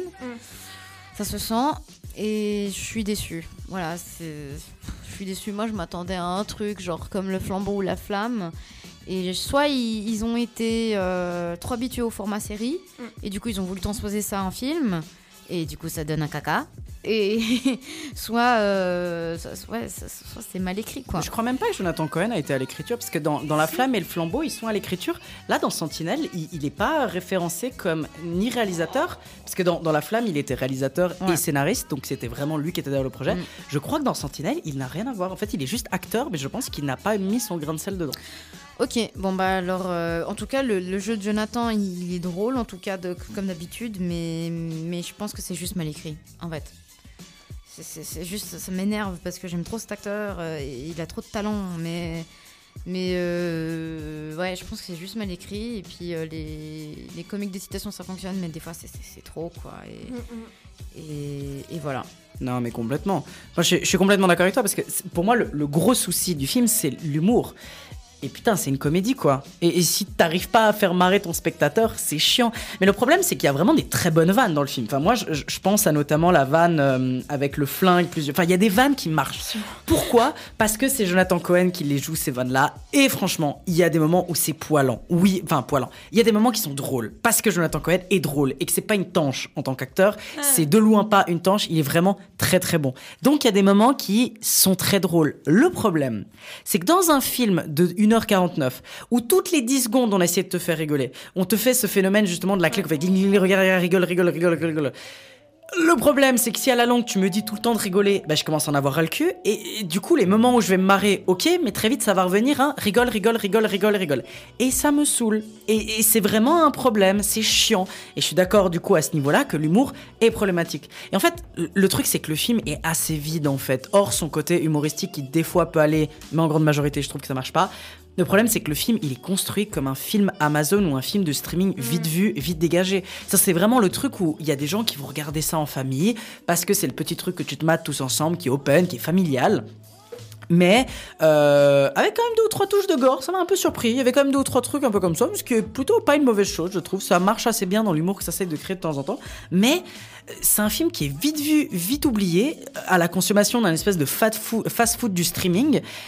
Et en fait, bah, on, on aurait dû- enfin, on s'attendait beaucoup plus parce que le matériel de base, il aurait pu être plus, c'est-à-dire un film sur un flic qui est à moitié chanteur et qui en même temps doit faire des, des, des- des- résoudre une enquête. Franchement, ça, ça aurait méga bien marché. Ça aurait pu presque être un, un petit côté un peu OSS qui aurait été super drôle. Or là, ça ne marche pas parce que c'est naze en fait. C'est vraiment naze. Par contre, je vais me permettre de le dire et je vais refaire la propagande du coup de, de, de un gars. Raphaël Quenard, il fait, il relève vraiment le niveau du film, je trouve, parce que même dans un film qui est pas, qui lui donne pas vraiment une grande place, qui lui donne pas vraiment un, un- un- un- un- on va dire un piédestal pour ce film, je trouve qu'il gère très bien, qu'il est très bon, et dans le rôle qu'on lui a donné, il est très bon. Il arrive à être drôle quand il y a une nécessité d'être drôle. Enfin bref, en, en montrant vraiment deux registres très différents entre Yannick et celui-là, eh ben il arrive encore une fois à montrer quelque chose de très intéressant. Et donc, je refais un peu ce truc-là en mode, mais pour moi, ce qu'il y a à sortir de ce film, c'est qu'il n'y a pas grand chose d'intéressant dans ce film. La chose que je vous dirais qui est. Donc, c'est un film qui pour moi est décevant. C'est-à-dire, pour moi, c'est même pas un film qui entre dans la moyenne. Pour moi, il est un peu en dessous de la moyenne parce qu'il déçoit. Je trouve qu'il est beaucoup trop décevant. Euh, mais par contre, ce que j'en ressors de bien de ce film, c'est Raphaël Quenard. Donc, encore une fois, moi, je vous invite à zapper ce film, mais à aller voir la carrière de Raphaël Quenard qui est beaucoup plus intéressant. Et celui-là, zappez-le, c'est pas vraiment très foufou, on va dire. Mais euh, il a un abonnement Amazon Plus, euh, Joko, ou comment ça se passe? Parce qu'ils avaient fait cette série pourrie là. Enfin, je sais pas si elle est pourrie en vrai, j'en ai rien à foutre, mais euh, sur euh, le fait de pas rire quand ah il faut lol, rire. euh, mais c'est pas lui qui ont fait ça, hein, ils ont juste été invités. Ok, ok. Ils sont Mais invités. J'ai l'impression qu'il était beaucoup dans le, dans le market, donc euh, je sais pas. Mais en vrai, Ouais. en vrai tu- avec le, le- juste le, le- le synopsis du film, je trouve que ce serait un très bon job à donner au Palmacho. Il Ah, serait ouf. tellement capable de faire flic la journée et chanteur le soir. J'imagine beaucoup Mais trop oui, mais le un, truc. C'est un problème, comme je dis, c'est un problème de format. C'est un problème, ce film, c'est un Est-ce qu'en série, ça aurait été mieux format. À mon avis, en mini-série, ça aurait pu être mieux écrit. Ouais. Ça, ça pourrait être une bombe. Vraiment. Ça, ça pourrait, ça, pourrait ça pourrait fonctionner. En tout cas, tel le matériel de comme ça, Mais je suis d'accord ma- avec toi, ça aurait été mieux de le mettre en c'est série. ça. C'est le, le- comme il, je, je- je sais pas qui est à l'écriture, mais, mais non, non, juste non. Mais J'ai l'impression de ce que vous racontez qu'ils ont pris un peu tout ce qui fonctionnait bien dans la flamme et le Ouais, flambeau. exact. Et ils ont fait un Notamment. Hmm. Attends, notamment la pitrerie. Parce que ce qui est euh, plutôt sympathique dans la flamme et le flambeau, c'est que c'est tout le temps over the top. Toutes, Oui. les, toutes les 30 secondes, t'as une blague. Mais c'est des blagues qui prennent aussi beaucoup le temps de se, de se poser Ouais. et de se développer. Après, par exemple, imaginons la flamme et le flambeau en film, Mm. c'est insupportable. Tu peux pas tenir avec sûr. ce format-là de blague à la seconde, tu peux pas tenir pendant un film. Donc effectivement, peut-être qu'en série, ça aurait été mieux. Mais j'imagine que son but à, à Joko, c'est aussi euh, de montrer qu'il est capable de faire du cinéma. En l'occurrence, non. Mais pour moi, est-ce de sa faute? Je ne sais pas. Il est encore au début de sa carrière. Il faut bien comprendre qu'à mon avis, dans sa position, lui, on au lui début, propose. euh. Oui, peut-être pas complètement au début. Là, il est vraiment dans, son, dans sa carrière. Mais je pense que lui, il reçoit des offres. Et du coup, bah, tu reçois un bon cachet pour un truc de comédie qui t'a l'air pas trop mal. Et qu'en Mm. plus, lui, honnêtement, son rôle dans le film est pas mauvais. C'est-à-dire, le personnage de Joko euh, dans son film, bah, il marche à plein de Non, moments. mais parce le- qu'il y a vraiment des moments drôles. Parce qu'il sait Exact. jouer. Il y a des, Mm. il y a des moments qui sont quand même cultes en fait, mais même juste le clip vidéo oui, c'est ça. de, euh, de, de, de Sentinelle, il est devenu viral. C'est- franchement, il est bien construit. Il y a même En termes de com, c'était putain Genre, intelligent de faire oui, ça. Oui, mais en termes de com et même juste le clip en soi il- il- de François Sentinelle, il est incroyable. Moi, je l'aime trop. Il est hyper culte et c'est même devenu un même maintenant. Et il y a même des moments dans le film où c'est devenu culte, en enfin pas culte, mais, mais assez marrant et c'est même devenu des mèmes. Donc ça, Ça a y été réutilisé. ouais, ouf. Exactement. Donc ça, il y a pas de souci. Le souci, c'est que à la longue, si on, en fait, si on prend ces blagues individuellement, ça va très bien. Mais à la longue, les unes après les autres, et, et puis on en remet encore une, encore une couche et une autre et une autre et une autre. Ouais, de ouf. Bah, c'est comme le principe de regarder un film vis-à-vis euh, juste des mèmes qu'on a créés sur lui. Si le but c'est de faire un film à mèmes, bah le faites pas. Ouais, bah oui, c'est pas un film dire. du coup. Voilà. rien, c'est pas un film. Mais euh, voilà. Donc euh, le bilan, en gros, ce serait le format est le format est mauvais, les acteurs ils y sont pour rien. Voilà. Et, et le scénario, euh, revoyez-le parce que le format est pas bon. Mais le problème, c'est qu'à mon avis, même la vocation de ce film, c'était pas de faire un bon film, c'était de Non. faire un film fast-food de Amazon, streaming. quoi. Mais Bah, c'était un truc de streaming. Dont on va parler aussi, mais pas pour la bonne raison. Mais oui, non, mais, mais même, non, le truc, c'est qu'on va en parler à partir de une, euh, une putain de. De chansons ou de mèmes ou de, oui, c'est ça, c'est qu'on va, on va buzzer. En fait, Ouais, le voilà. film, il devient populaire, ou pas populaire, mais il devient. il- parce qu'à mon avis, il a fait un petit carton sur Amazon. C'est-à-dire, je pense que beaucoup de gens l'ont vu, ce film. Mais pourquoi on en a parlé? C'est pas pour les bonnes raisons. C'est pas parce que le film était bon. Je pense que la majorité des gens qui ont vu ce film, c'est parce qu'ils ont dit Putain, et Jonathan Cohen, j'adore ce mec. C'est le cas moi aussi, j'adore ce mec, c'est pour ça que j'ai vu ce film. Et qu'il y a des gens qui ont dit Putain, j'adore ce mec. Et en plus de ça, waouh, euh, il a fait une chanson trop drôle, il a fait une chanson. Hum, hum. Oui, mais le problème c'est qu'après, au-delà de ce truc-là qui est assez délire d'avoir euh, mis Jonathan Cohen comme chanteur de, de, de sur- variété, mais surtout génial. un chanteur de variété française complètement beauf. Oui, mais oui, c'est ça en L'idée de faire ça, c'est cool. Avec un mulet. Mais tenir Décoloré. un projet de 1h49, c'est autre chose. Et honnêtement, je pense que le film fait un énorme faux pas. Et je pense que même la base de l'œuvre, la création de l'œuvre, c'était pas une vocation de faire un grand film. C'était donc notre avis sur Sentinelle. Vous comprenez donc qu'on a un peu de réticence face à ce film. Mais bon, si vous voulez quand même vous faire votre propre avis, allez-y et faites-vous votre avis. On enchaîne avec quelque chose de complètement différent parce qu'on va parler d'un film euh, de Michel Gondry qui revient avec, après plusieurs années, il faut le dire, avec, après pas mal de temps, qui revient avec le livre des solutions. Chantez quelque chose, ça sera plus naturel. Chantez. Là, c'est comme ça qu'on fait des films. Ça vous plaît pas? On arrête le tournage. Plan B. Oui, plan B. On va finir le montage chez la tante de Marc.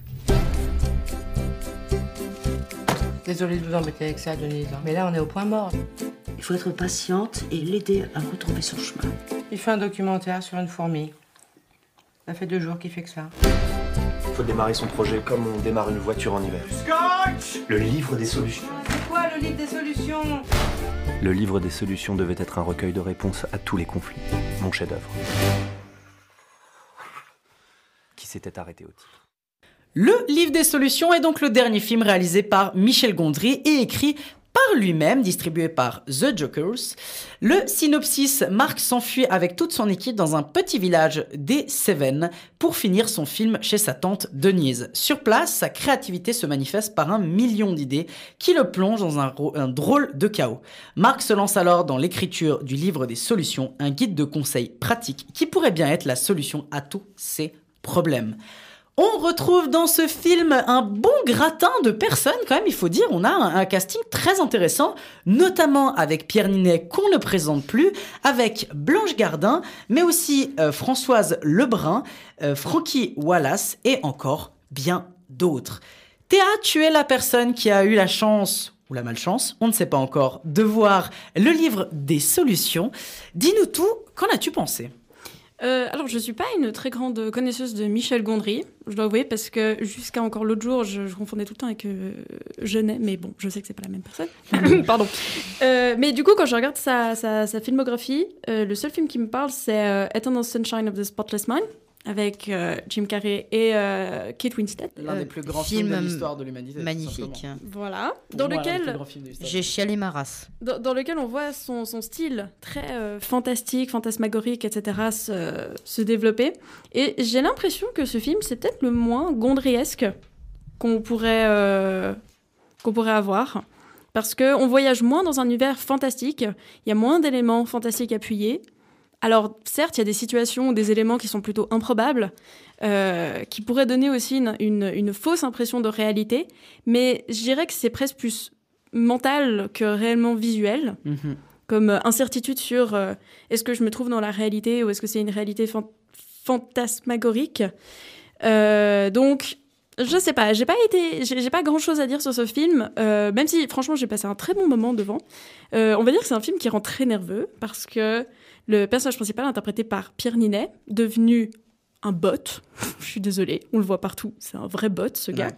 Ça enlève rien à son talent, mais au bout d'un moment, c'est un peu le problème. Quand on le voit partout et tout le temps pour faire la même chose, bah, c'est compliqué d'avoir une autre idée de qui Je trouve que dans ce film, il il joue un peu ce qu'il a l'habitude déjà de jouer. Il sort pas trop de sa zone de confort. Ouais, je dirais que là, euh, c'est pas, c'est pas la performance du siècle, quoi. Enfin, il fait bien le taf, hein, je dis pas, mais de toute façon, c'est un film qui est étonnamment calme, sauf pour ce personnage principal, parce que c'est, alors c'est écrit dans le, dans le synopsis, mais en fait, c'est un réalisateur qui souffre de. Il est bipolaire, et ça le rend très parano et. euh, et très euh, foutra quoi. Pour les personnes qui ont un ADHD, vous, vraiment vous allez vous reconnaître dans ce personnage qui commence un truc, l'abandonne deux secondes après, en commence une autre et un autre et un autre et un autre, un autre pour finalement pas du tout faire ce qu'il devait faire au départ.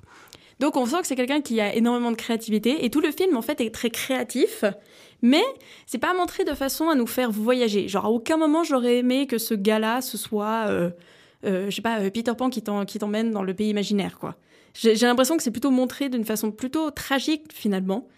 Parce que pendant tout le film, je me suis demandé, mais en fait, est-ce que les autres personnes, donc les autres personnages, est-ce que ce ne serait pas des sortes de créations mentales de, de Marc, donc le, le- Oh. le réalisateur? Ouais, jusqu'à la dernière scène, j'étais persuadée que tous les autres personnages n'existaient pas, parce qu'ils n'avaient aucune raison de se comporter aussi calmement qu'ils le font, alors que tu as un gars totalement dégénéré à côté de toi qui veut te faire filmer et monter un film de 4 heures qui n'a aucun sens et qui a des demandes excessives toutes les 35 secondes, qui vient te déranger à 4 heures du mat pour te parler d'une connerie, qui veut diriger un orchestre, qui veut Sting dans sa BO, qui veut ci, qui veut ça, qui voyage tous les deux jours, qui devient maire d'une ville, qui est insupportable. Donc euh, jusqu'à la dernière minute, je me suis vraiment, j'étais vraiment convaincue qu'en fait tout ça, il l'avait créé lui dans son, dans son esprit, puis que la seule personne qui existait vraiment, c'était sa grande tante. Et même jusqu'à la fin, je me suis dit qu'en fait, elle n'existait pas. Donc c'est assez étrange. Euh, mais ça reste un film qui est très sympa. Alors, il y a quand même une personne qui s'est levée pour ne jamais revenir dans ma salle de cinéma. Et Ah, c'est dingue. À chaque fois que tu vas dans les salles de cinéma, toujours quelqu'un qui se lève et qui se mais casse. quoi. le pire, c'est qu'elle s'est barrée juste avant le moment dans lequel le film autorise techniquement les gens à se lever pour aller aux toilettes. C'est une scène très drôle. C'est un, vraiment un entracte, une interlude qu'il y a au milieu du film, qui est, une, enfin, qui, qui est une, une projection de ce qui est discuté dans le film. Enfin, c'est très drôle, allez voir ça. ça. fait très plaisir quand tu le vois arriver. Donc, franchement, c'est un film qui est extrêmement drôle parce que c'est très bien écrit aussi. Les, les monologues intérieurs de, de Marc ont. Oh mon dieu, t'as l'impression que tu parles à quelqu'un qui est ultra prétentieux, qui a un monstre melon, mais en fait pas du tout. C'est juste quelqu'un qui est super éparpillé et qui est en constante euh, recherche d'énergie partout, d'idées. Enfin, c'est en vrai, vous, vous voyez Marc du flambeau et de la, et de la flamme. Oui. Eh ben, c'est un peu lui, mais en moins gamin.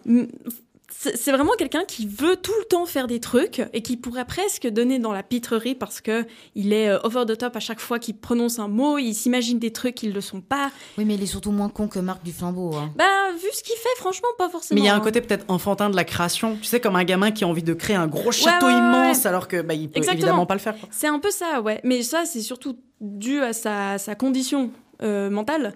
Ok. Mais, euh, mais après, le film, il reste touchant. Il y a des tas de passages qui sont vraiment adorables et euh, très calmes parce que justement, tous les autres personnages sont, mettent un peu, on va dire, un petit tampon là-dessus, quoi, pour euh, calmer le tout. Euh, donc, en définitive, je dirais que c'est quand même un bon film à aller voir. Il est sorti il y a depuis pas très longtemps, donc c'est sympathique. Ouais, ouais, il y a quelques semaines. Euh, de nouveau, si vous avez un ADHD comme moi, vous allez voir que ça rend très nerveux ce film. c'est vraiment, t'as envie de tout toucher, tu te dis putain, mais c'est vrai, c'est génial, moi aussi, il faut que j'aille faire un truc, attends, je reviens. C'est, ouais, non, pour ça, c'est vraiment très cool et euh, tous les acteurs sont, euh, sont adorables. Même Blanche Gardin, ça me l'a rendu un peu sympathique. J'ai beaucoup de peine Personnage avec assez controversé, hein, Blanche Gardin, euh, sur Ouais. plein de niveaux, on va dire. Mais moi, en tant que- qu'actrice, elle me perturbe parce qu'elle fait un peu tout le temps la même gueule. Oui, oui, c'est Ce clair. qui, je trouve, est pas très intelligent quand t'es un acteur, parce que c'est sympa de faire euh, la même tronche quand tu fais du stand-up parce que c'est ton personnage. Ouais. Mais normalement, dans un film, t'es censé embrasser un nouveau personnage à chaque Ouais, fois. t'as pas l'impression de voir un nouveau personnage, t'as Ouais. l'impression de voir Blanche Gardin qui est dans un film. Ouais. Mais du coup, tu ne dis pas, ah, c'est ce personnage, tu dis, mais non, c'est Blanche Gardin. Exact. C'est vrai. Euh, bon, là, à la limite, ça passe, on la voit pas trop, parce que justement, c'est un film qui fourmille d'idées, c'est un film qui s'arrête jamais, il, se passe des milliards de trucs, parce qu'on est emporté dans la folie mentale.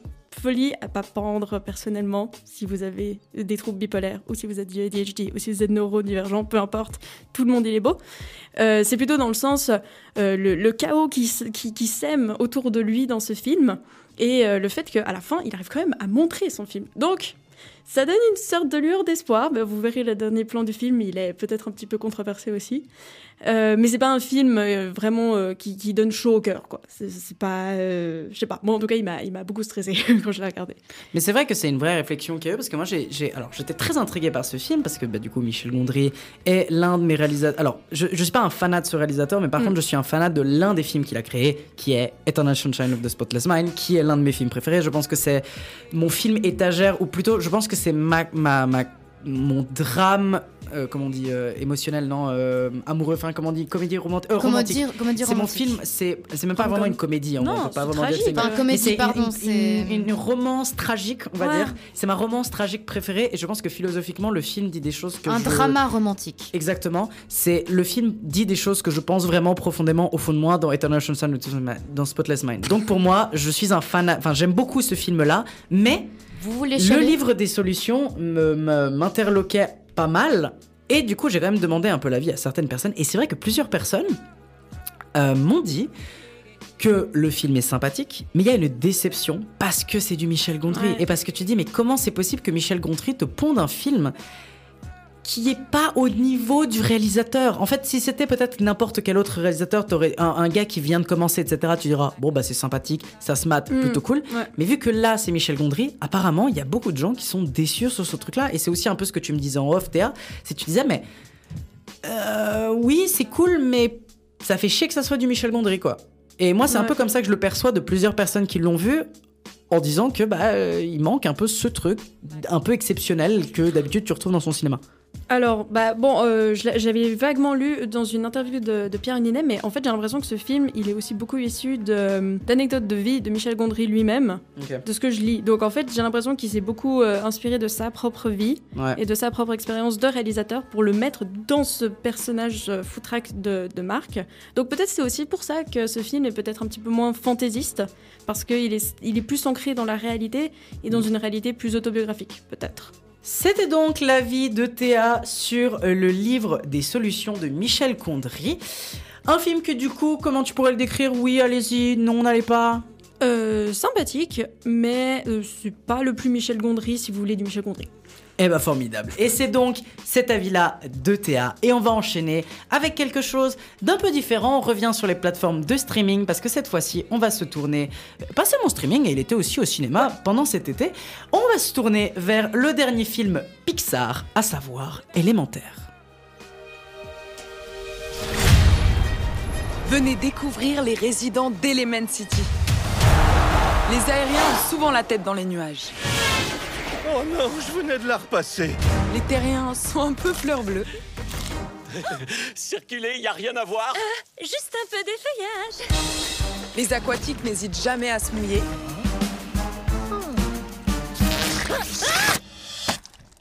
Au secours Et nous, les flamboyants, votre commande On est tout feu, tout flamme. Cette boutique est le rêve de notre famille. Et un jour, elle sera à toi. Mais nous cohabitons grâce à une règle d'or. Les éléments ne se mélangent pas. D'où il sort Oh, en plus, la tuyauterie m'a déformé. Dingue. Ah, là c'est mieux. Élémentaire ou Elemental en anglais est donc le dernier film d'animation Pixar. Film de, du coup, juin 2023, donc, ou plutôt sorti en juin 2023 euh, au cinéma et ensuite évidemment très vite sur Disney+. Le synopsis dans la ville Element City, le feu, l'eau et la terre et l'air vivent dans le plus parfaite harmonie. C'est ici que réside Flamme, une jeune femme intrépide et vive d'esprit, au caractère bien trempé, et Flack, un garçon sentimental et amusant, plutôt suiveur dans l'âme. L'amitié qui se porte remet en question les croyances de Flamme sur le monde dans lequel il vit. Alors, nous sommes deux à avoir vu le film, notamment Elsa et moi-même, et je vais commencer par prendre la parole pour vous dire un peu ce que j'en ai pensé de ce petit élémentaire ou élémental. Euh, à chaque fois que je dis élémental, j'ai l'impression de parler du fromage, ce qui est très Un bizarre. J'adore la référence que tu viens de balancer. Mais qu'est-ce que j'en ai pensé un peu de ce film? Alors, c'est ok. Je vais peut-être développer un peu plus. C'est ok, pourquoi? Déjà, il faut comprendre que Elemental, il est dans la ligne, dans la juste ligne de ce que Zootopia a créé, à savoir des films euh, d'animation, de, entre guillemets, on va dire pour les enfants, mais qui veulent parler de grosses thématiques sociétales, mais toujours un peu en extérieur, on va dire, toujours pas entrer vraiment au cœur du sujet, pas pousser une réflexion vraiment politique, mais toujours aller un peu dans la couche extérieure et juste avoir un peu un, petit truc qui éparpille par-dessus un message, mais rien de vraiment profondeur. Et dans Élémentaire, on est exactement dans cette thématique-là de parler des questions de société et donc évidemment de parler euh, de, de justement de, mix, enfin, de mixité sociale, parler de mélange, parler de culture et justement ce truc-là de mélanger et donc des questions de racisme, etc., etc. Le problème, bon, évidemment, c'est que c'est toujours des trucs qui sont un peu extérieurs. Après, rien de spécialement dérangeant à mon sens, on va dire pour les enfants. Après, pour moi, en tant que spectateur un peu plus adulte et qui a eu tendance à voir pas mal d'autres films, euh, voir un film comme ça qui traite d'une manière un peu simpliste les questions d'opposition entre les différentes ethnicités ou les différentes populations, hmm, des fois ça apparaît un peu, un peu simpliste et un peu naze. Mais je comprends ce qui a été fait et en vrai ça me dérange pas plus que ça. Maintenant, pour donner un peu quelques éléments positifs, je pense que le gros élément positif que je trouve dans ce film, c'est l'animation. Je trouve l'animation très jolie. Après, c'est très compliqué de, de rater ça avec Pixar, mais vraiment en termes d'imagerie et d'animation et de cara design des personnages, j'aime bien en fait tout ce qui a été fait. Je trouve que visuellement la ville est jolie. Je trouve qu'il y a quelque chose de très beau dans ce film sur plein de plans. C'est pas magnifique, c'est pas c'est pas le truc qui va me marquer, mais sur le moment, tu regardes ça et tu aimes bien parce que c'est très coloré, c'est très beau d'un certain côté. Donc c'est quelque chose qui est très sympathique. Maintenant, en plus de ça, le film, quand même, il arrive à être touchant, il arrive à te tenir un peu. Il est drôle aussi par moments, donc c'est ok. Maintenant, l'histoire, euh, honnêtement, elle est vite oubliable. C'est, on va dire, plus un prétexte pour parler de quelque chose d'autre.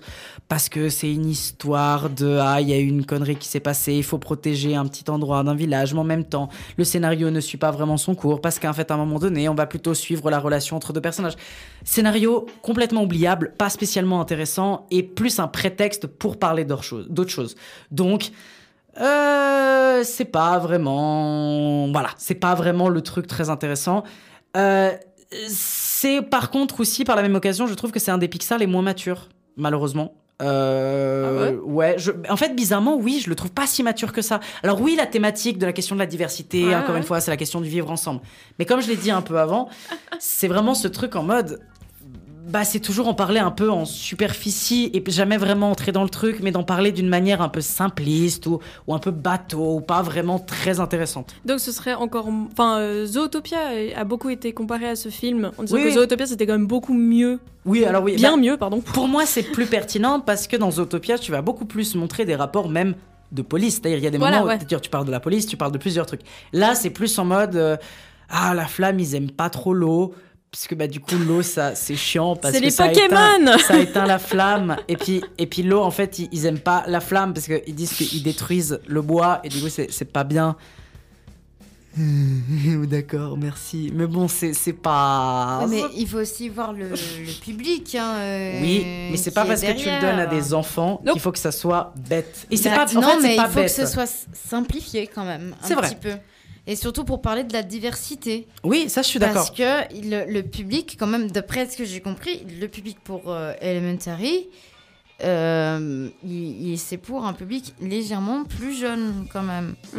D'après ce que j'ai compris, euh, comparé à Zootopia. Non, je pense qu'ils ont le même public. Je pense qu'ils ont vraiment le même public, à mon avis. Bah, ouais, j'ai l'impression. Légèrement. Moi, j'ai Ouais. l'impression plutôt qu'ils ont simplifié parce qu'ils ont vu que dans Zootopia, pas tout le monde pouvait comprendre. non- Enfin, même si pour moi c'est simple et c'est normal, mais nous, on est des adultes et on a une certaine fibre sociale, entre guillemets. Mais voilà, moi, je trouve que t'es quand même un peu trop sévère sur ce film. Non, non, non, mais je- je- justement, j'ai Parce- pas dit que c'était un problème. En fait, j'ai pas dit que le fait de simplifier était un problème. Je trouve juste que moi, en tant que spectateur plus adulte, j'ai un peu ce truc-là en mode si je regarde ce film, je vais être en mode bah ok. Mais c'est pour ça que je trouve pas que le film est mauvais. hein. Je trouve que le film est même bon, mais le bon à la limite. Tu vois, le bon en mode, je l'ai regardé, j'ai passé un bon moment, je trouvais ça joli, mais je l'ai vite oublié. Mais encore une fois, si je le revois encore une autre fois, je vais trouver ça bon encore une fois. Mais je vais pas trouver ça incroyable, je vais pas trouver ça excellent. Je vais juste en mode, ok, pas mal, c'est sympa, je l'ai maté. Oui, mais ça, ça, ça rentre dans le, dans le fast-food Disney+. Mais tu vois, mais je pense que c'est même plus que ça. du fast-food. Tu vois, là, je suis en mode, ah, c'est un peu supérieur que du fast-food. Non, non, c'est quand même supérieur, mais ça entre quand même dans la lignée du de la surconsommation de streaming, enfin de du grand pire Disney, etc., etc. Euh, oui, ça entre, euh, ça, là-dedans, quoi. Après, bon, oui aussi, effectivement, on parle de l'immigration, on parle des différences multiculturelles, et on parle aussi, il y a aussi une certaine, romance euh, entre deux personnages qui sont complètement tout opposés. Euh, lui, c'est une flaque d'eau, l'autre, c'est c'est une allumette. Enfin, enfin bref, c'est une flamme, c'est une petite flamme. Ne spoilons pas trop, hein, s'il vous plaît. Mais c'est- mais c'est pas spoilé. Oui, oui, c'est clair, c'est clair. Dire qu'elle c'est une allumeuse et puis genre lui c'est. Oh, pardon, Oui, j'ai rien oui, dit. Ça peut, ça peut faire un porno assez bizarre. Mais D'ailleurs, c'est Adèle Exarchopoulos qui fait la voix Voilà. de Flamme, d'ailleurs. voilà, exactement. En français, oui. Euh, Un peu naze la version française, je sais pas ce que t'en penses de ça. euh, La version française, elle est vraiment. Enfin, elle est pas horrible, mais genre, des fois, tu, tu, enfin, tu imagines les acteurs qui sont derrière leur micro en Ah mode merde. Mais non, tu ne devrais pas faire ça et, et tu dis Ah, merde. C'est si mal joué. Oh mon dieu, je ne sais pas jouer des sans émotions et Bon, c'est les pas, intonations. Non, attends, c'est pas autant que Ah, ça, ouais, mais, ouais, ouais. mais un petit Mais peu quand même. mais presque, ça, ça sent que c'est.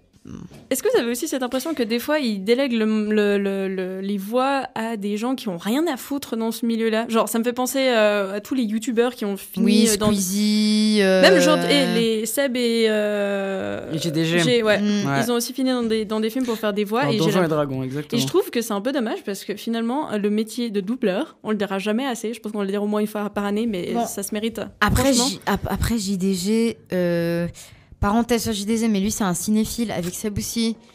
Ça veut pas dire que t'es un bon acteur. hein. Oui, mais cinéphile, mais cinéphile, mais eux aussi, ils ont beaucoup joué. caméo.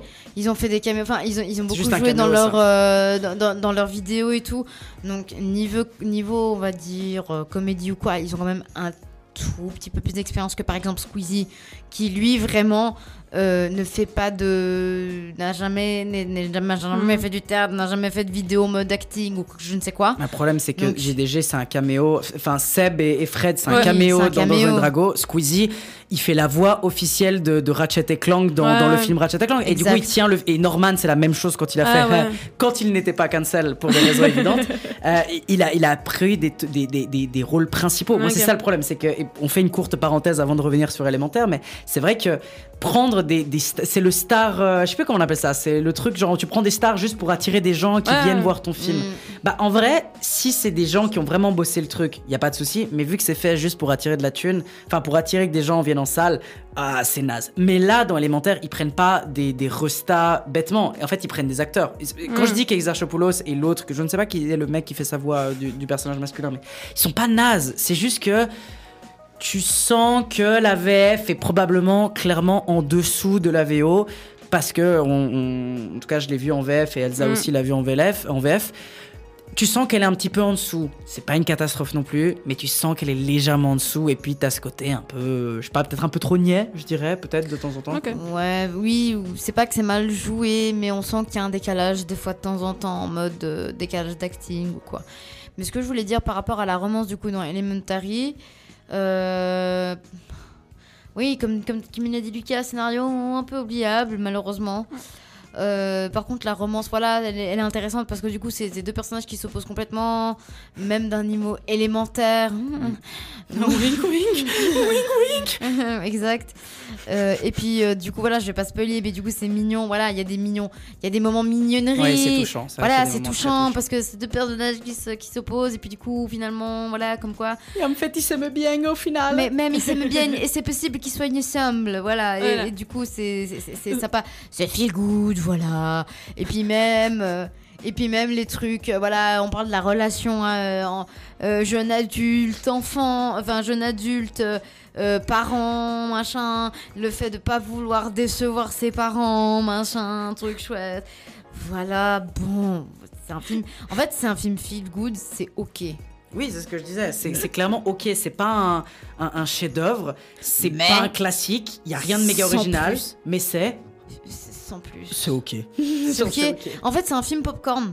Voilà, c'est clairement un film popcorn. Tu vois ça avec ta nièce. euh, Hmm. mais, voilà. fi- mais finalement, c'est pas un peu euh, West Side Story euh, Disney? Non, je sais pas, j'avais que ça qui me venait à l'esprit.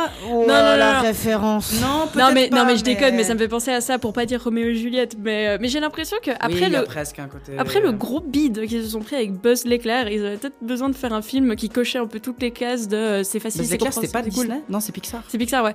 Mais j'ai l'impression qu'ils sont revenus à un film dont ils maîtrisaient les codes parce que ça fait plusieurs longs métrages qui font un peu justement ce genre de thématique d'opposer de, deux, euh, deux personnages principaux dont les opposés euh, les, les attirent et puis euh, Ouais. un, un contexte social ou politique contemporain ou en tout cas critique.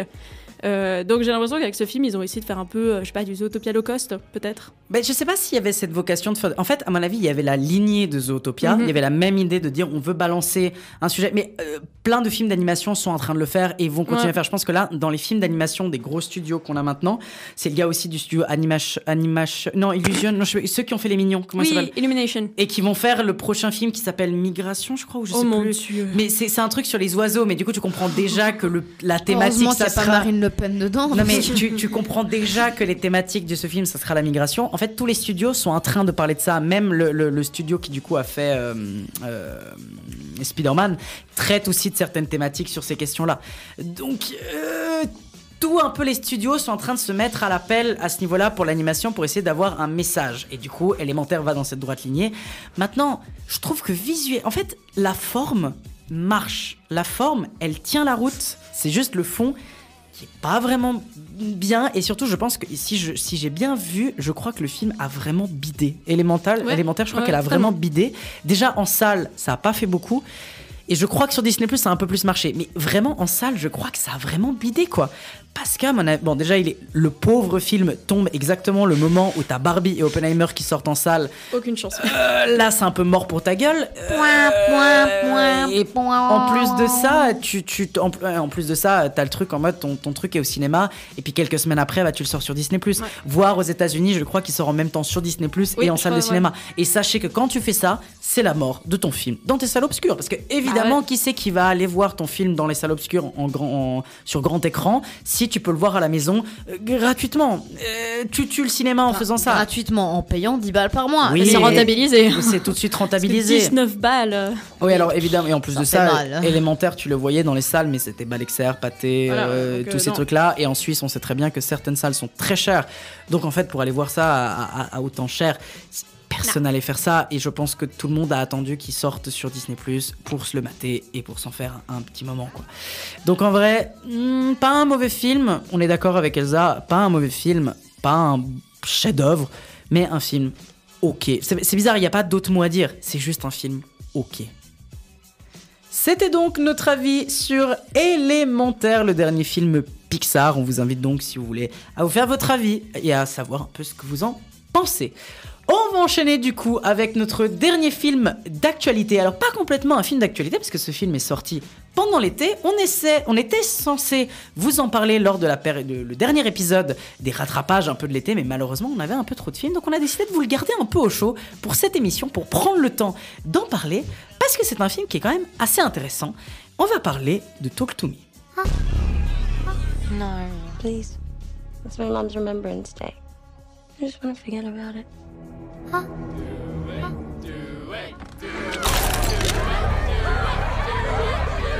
Who's up? I'll do it.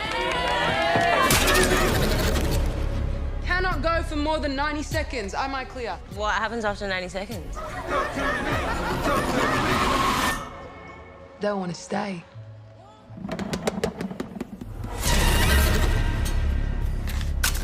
Light the candle to open the door. Blow it out to close it. Put your hand on it. Now say, talk to me.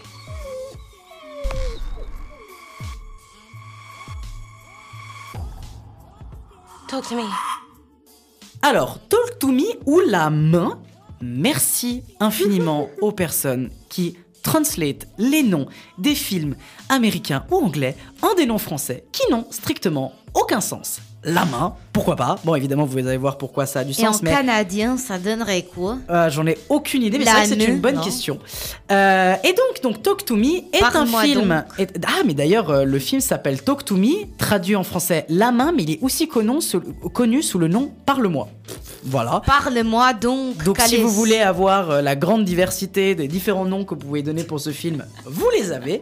En tout cas, Talk to Me est donc le dernier film d'horreur qui est sorti donc cet été, Made in A24. On ne le présentera pas un milliard de fois. Quel est ce studio qu'on adore, qui avait évidemment produit Everything Everywhere All at Once, qui avait évidemment produit X, enfin bref, il avait produit plein de trucs qu'on n'arrête pas de vous parler dans cette émission. C'est un film australien et réalisateur, donc on a deux personnes. Et j'ai une petite histoire sur ces deux personnes parce que c'est le premier film de deux très jeunes réalisateurs australiens, à savoir Danny Philippou et Michael Philippou, qui sont des frères. Et en fait, c'est qui ces mecs? Parce que probablement vous en avez jamais entendu parler. Et ben en fait, à la base, c'est deux youtubeurs. Ces deux youtubeurs australiens, je ne connais pas trop leur contenu YouTube. Je sens tout de suite euh, que tu es, tu tu es en train d'avoir peur, Théa, mais écoute-moi bien, tu vas peut-être être surprise. En fait, ce sont deux youtubeurs à la base qui sont passionnés de cinéma et notamment de cinéma horrifique et qui sont très connus en Australie. Et en fait, euh, il y a quelques années, ils ont été stagiaires sur le tournage, sur le tournage d'un film d'horreur qui s'appelait Babadook, film assez connu hein, d'horreur en tout cas qui a eu une petite résonance en tout cas à une certaine époque. Et ils ont été stagiaires sur ce plateau de tournage et en fait ce, ce moment-là leur a donné l'expérience, les connaissances, en tout cas partiellement les connaissances, pour justement réaliser leur tout premier film qui est du coup Talk to Me. Alors le synopsis c'est quoi? Lorsqu'un groupe d'amis découvre comment conjurer les esprits à l'aide d'une mystérieuse main hantée, ils deviennent accros à ce nouveau frisson et l'expérience fait le tour des réseaux sociaux. Une seule règle à respecter, ils ne doivent pas tenir la main plus de 90 secondes. Lorsque l'un d'entre eux l'enfreint, ils vont être rattrapés par les esprits, les obligeant à choisir à qui se fier, aux morts ou aux vivants. Alors, je suis du coup le seul à avoir vu ce petit film, et du coup, qu'est-ce que j'en ai pensé? Alors, j'ai vu tout de suite des, j'ai tout de suite vu autour de moi des gens qui ont tout de suite eu peur quand j'ai dit que c'était un film qui était réalisé par des youtubeurs. Et ben, je vais vous surprendre, mais Talk to Me, bah, c'est franchement pas mal du tout en fait. Et honnêtement, pour un premier film, moi je trouve chapeau bas parce que c'est vraiment un bon film d'horreur qui marche de manière très intelligente. Et je pense que c'est vraiment un pari réussi pour ce petit film d'horreur qui, mangeait vraiment pas de pain, qui a pas une autant grand com que ça, même si je pense qu'il a eu de la chance de tomber dans une période euh, dans le cinéma ou en tout cas particulièrement le cinéma suisse, où en fait il n'y avait pas énormément de films de genre. En fait, le truc qui arrivait était le seul cet été à vraiment être le film d'horreur qui sortait dans les salles obscures et qui avait une assez bonne distribution. C'était quasiment le seul dans la période où il est sorti. Et donc, je pense qu'il a eu quand même un petit coup de pouce de ça, parce que du coup, probablement, il aurait eu beaucoup moins de visibilité grâce à ça. Mais en fait, c'est plutôt un pari réussi. Pourquoi? Parce que en fait c'est un film qui est bien réalisé, parce que c'est un film qui est surprenant, parce que l'histoire elle est prenante, parce que c'est bien cracra, donc assez gore par moment, mais c'est juste comment il le faut et parfait pour ne pas être too much et pour pas euh, te dégoûter ou que ça soit du torture gore nul. Et en même temps, bah, c'est badant. Ça marche bien parce qu'on arrive à jouer avec les codes du cinéma d'horreur pour te faire peur. Et on s'entend, alors on s'entend bien, le film il est loin d'être terrifiant. Je pense pas que c'est le film qui va vraiment vous terrifier, mais par contre l'utilisation des méthodes de réalisation horrifiques à par moment, il marche. Même si je trouve qu'il y a encore un petit problème des, des screamers qui malheureusement sont un peu trop présents dans ce film et utilisent beaucoup trop de facilité à ce niveau-là. Ça, c'est un peu dommage. Euh, Après, on peut lui reprocher un manque de maturité. C'est un peu ce que j'avais entendu à l'époque pour euh, euh, It Follows, qui est du coup un film que je vous recommande d'aller voir, qui est un film qui traite des questions de- des maladies sexuellement transmissibles. Et oui, parce qu'on peut parler de thématiques euh, comme ça dans les films d'horreur, évidemment. Euh, le couvert. Les, les- les films d'horreur sont toujours évidemment liés aux questions politiques, beaucoup. Mais bon, enfin bref, on abordera ça une autre fois. Euh, mais du coup, c'était aussi la- la- la- la- le reproche qu'on donnait à It Follows, c'est que c'est un film qui manquait de maturité, qui était un peu adolescent. Je ne suis pas tout à fait d'accord, voire hum, peut-être je comprends un peu en revoyant plusieurs fois le film, qui est un film que j'aime beaucoup et que je vous invite évidemment à voir. Euh, je comprends un peu la critique, mais je suis pas complètement d'accord. Là, pour Talk to Me, je suis un peu plus d'accord parce que c'est vrai que on est beaucoup sur un espèce de truc un peu adolescent par moment euh, et ça peut un peu saouler des personnes. C'est-à-dire ouais, on est vraiment sur le truc de quasiment tous les personnages sont des adolescents, des adolescents un peu teubés, il faut quand même le dire, euh, un peu euh, à réseaux sociaux, iPhone, regardez, on fait des trucs sur Insta, etc. Des fois, ça peut être chiant. Maintenant, en même temps qu'il manque de maturité, je trouve qu'il traite de questions qui sont plutôt cool. C'est posé pas de la manière la plus subtile, parce qu'en fait, c'est un film qui traite de la question des drogues et surtout de la prise des risques des jeunes en soirée. Et de la prise des risques des jeunes de manière générale. Et cette, cette génération du paraître et l'idée de montrer et de filmer des choses que tu fais en soirée. Bon, euh, c'est pas méga subtil, c'est pas la meilleure manière de faire ça, mais je trouve que c'est plutôt bien fait. Je trouve que ça marche plutôt bien. Et encore une fois, moi le truc de ce film, c'est que je comprends pourquoi il a tous ses défauts. C'est le premier film de deux jeunes réalisateurs qui mettent les pieds pour la première fois dans le monde du cinéma, mais c'est normal de pas connaître tous ces trucs-là. C'est normal de pas connaître exactement la subtilité qu'il faut pour moi ça marche. Juste pour moi ça marche parce que ils ont ils tentaient ils ont tenté un truc ils ont tenté un truc qui est pas trop mal, il y a des défauts, mais ça marche. Et en plus, franchement, je pense que c'est un film qui est surprenant, notamment pour sa fin qui est jusqu'au boutiste. C'est un film qui te prend et qui vraiment est badant par moments, qui arrive à marcher. C'est honnêtement un film d'horreur qui est très surprenant, qui est peut-être un des meilleurs films d'horreur de cette année, je pense. Euh, J'en ai pas vu non plus des masses, hein, je vous avoue, de films d'horreur cette année, mais je pense que c'est un une très bonne surprise, un très bon film d'horreur, une petite pépite méconnue euh, qui est encore une fois c'est pas un chef-d'œuvre, mais c'est un bon film qu'honnêtement je peux recommander à certaines personnes et à plusieurs personnes qui ont envie un peu de, voir des films d'horreur, je recommande sans trop de soucis parce que c'est une petite pépite, parce que c'est aussi pour donner de la visibilité à des jeunes réalisateurs, réalis- enfin deux jeunes réalisateurs qui ont besoin de cette visibilité. En plus de ça, il y a plein d'acteurs et d'actrices dans ce film qui sont des gens qui ont leur premier rôle. C'est-à-dire, on peut parler de Sophie Wilde, on peut parler de Alexandra Jensen, de Joe Bird. Enfin bref, il y a, plein de petits acteurs, actrices qui sont très jeunes, qui sont pas très connus et qui font leur premier rôle, leur première apparition. Et d'ailleurs, moi, ça fait déjà maintenant bien un mois, je crois que j'ai vu ce film. Et pourtant, il y a encore des scènes qui me marquent. Je crois que la scène, par exemple, du début, je la trouve encore très très bien jouée très forte et même brutale en fait dans ce qu'elle t'apporte. Euh, la scène, plusieurs scènes qu'il y a dans l'hôpital pour ceux qui ont vu le film, c'est des scènes que je trouve très dures et encore une fois, l'utilisation du corps dans le film fonctionne, mais vraiment très très bien. Avec en plus un budget, si je me rappelle bien, pas très haut, mais après c'est encore une fois parce que c'est un premier film de deux jeunes réalisateurs. Euh, bah honnêtement, avec le budget qu'ils ont, moi je trouve que ça a plutôt très bien marché. Et donc, je vous le recommande sans vraiment de, problème parce que je pense que c'est un film intéressant et qui mérite au minimum votre attention. Ne vous attendez pas à un chef-d'œuvre absolu, mais en tout cas, vous allez en avoir pour votre argent, je pense, sans trop de soucis. Donc, euh, j'ai j'ai deux, trois petites questions, euh, puisque je t'écoutais euh, parler de ce film. Donc, si tu devais donner un avis général, rassure-moi pour moi, futur euh, stagiaire demain, euh, je stresse, ça paye d'être stagiaire finalement. Euh, ça paye apparemment, parce que s'ils ont appris tous ces trucs-là en voyant Babadook, en, en tout cas en, en bossant sur le film Babadook, bah honnêtement, euh, je suis très surpris. C'est-à-dire juste en ayant fait ce stage. Alors, c'est pas que juste, à mon avis, ils ont Mm. bossé après sur leur truc, etc. Enfin, ils ont vraiment bossé pour ce travail. Ouais, Parce qu'on sent hein, qu'il y a un travail d'écriture qui est pas, le- le- enfin, qui, qui, qui, est, qui est écrit par l'un des deux réalisateurs en collaboration avec un mec qui s'appelle Bill Hinsman, euh, qui est aussi un autre scénariste, mais qui n'a qui, qui n'a écrit qu'un film en fait. Donc probablement ça doit être des potes à eux. Enfin Ouais. voilà. Euh, et donc oui, complètement. En tant que stagiaire, ils ont réussi. C'est pour ça que je le trouve incroyable. Je trouve ça très bien d'avoir passé d'un stage, juste avoir observé un- un- une œuvre, à réussir à créer un long métrage qui en plus est soutenu par A24. Et ça, franchement, Ouais. C'est que si A24 arrive à te prendre ton projet, c'est qu'ils ont vu une chose intéressante à l'intérieur. Ah oui, clairement, niveau, euh, niveau créativité, ils sont, euh, ils sont assez forts pour, euh, pour les dénicher. Et du coup, tu disais qu'au début, ils étaient euh, youtubeurs, ils viennent du, du monde youtubeur. Exactement, ouais, c'est deux youtubeurs euh, que je ne connais pas tellement parce que je Ah ne là. regarde pas tellement le YouTube australien. Je ne Les, cache les. Houses, désolé, mais là, euh, on, on est dans une émission très internationale aujourd'hui. Ouais, ouais, mais, mais, mais, mais j'en suis sûr qu'il y a du des. coup, je voulais poser la question parce que c'est une question qui revenait beaucoup quand, par exemple, le Palmacho s'est lancé dans le cinéma. On Mm. leur a toujours beaucoup demandé, genre, mais. euh, ou euh, on s'est aussi posé la question en regardant les films ah, mais euh, qu'est-ce que vous pouvez tirer de votre expérience YouTube? Est-ce que vous retournerez à, You- à YouTube? Est-ce que vous allez passer au cinéma définitivement, etc. Est-ce que toi, tu sens la patte YouTube?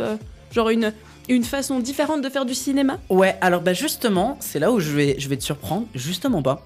Je ne vois pas une. pa- Mais euh, c'est justement intéressant, ça veut dire qu'ils se déconnectent énormément de leurs médias. Et en fait, leur chaîne YouTube s'appelle Raka Raka. Ils ont 6,8 millions d'abonnés. Donc c'est pas des tanches, hein. vraiment, Oh, wow. c'est pas trop mal. Alors. Pour, tu pourrais dire, ah, pour le YouTube états-unien, bon, c'est pas. Enfin, ils sont australiens, hein, mais pour le YouTube anglophone, oh, c'est pas naze parce que tu peux facilement avoir 10 millions d'abonnés quand t'es dans le YouTube anglais, enfin anglophone. Maintenant, tu sens, alors je ne connais pas trop leur travail, mais en voyant juste la description de leur page YouTube, c'est marqué Danny et Michel Philippou, wannabe filmmaker on Rampage. Ça veut dire que la vocation, je pense, de leur chaîne YouTube au départ, ça a toujours été d'être des réalisateurs. Et donc en fait, ils ne fonctionnent pas avec l'idée du médium YouTube, mais ils fonctionnent avec l'idée d'un médium cinématographique. Là où peut-être le, le Palma Show fonctionnait au départ comme un médium web, comme un Mhm. médium, un médium télé, donc sur C8 et donc Ouais. les Very Bad Blagues, alors que eux fonctionnent sur un médium cinématographique, le pensent déjà comme un truc cinématographique. Encore une fois, je ne connais pas leur travail sur YouTube et donc je ne pourrais pas vous dire si dans leur travail YouTube il y a déjà cette patte que tu pouvais reconnaître. En tout cas, sur euh, la réalisation en elle-même, on a l'impression que c'est tout simplement un- des réalisateurs, des réalisateurs qui sortent d'école de cinéma. Enfin, moi, je le voyais un peu comme deux jeunes réalisateurs qui sortent d'école de cinéma et qui ont l'envie de créer un film d'horreur et font un film d'horreur. À petit budget, avec pas non plus les acteurs les plus connus, avec pas mal de défauts et un manque de maturité qui est pour moi flagrant sur des moments, mais c'est le début de quelque chose qui est très bon. Et je pense qu'ils vont apprendre de ce film Et ils vont apprendre de plusieurs autres expériences. Et ils vont, à mon avis, et j'ai très hâte de voir en fait leur prochaine création. J'ai très très hâte de voir ce qu'ils ont envie de faire et de peut-être entrer dans quelque chose d'encore plus euh, terrifiant, peut-être encore plus euh, euh, psychologique, parce qu'il y a beaucoup de trucs psychologiques, mais beaucoup plus psychologique et peut-être un peu plus poussé et peut-être un peu plus, on va dire, sérieux à ce niveau-là. Ok, d'accord. Pourquoi on juge Je sais pas, j'allais faire une blague. Est-ce que c'est le spin-off de la chose? Oh ta gueule. C'était donc notre avis sur Talk to Me, ou plutôt mon avis sur Talk to Me, alias La Main, alias Parle-moi. J'adore quand un film a autant de prénoms différents, c'est juste formidable.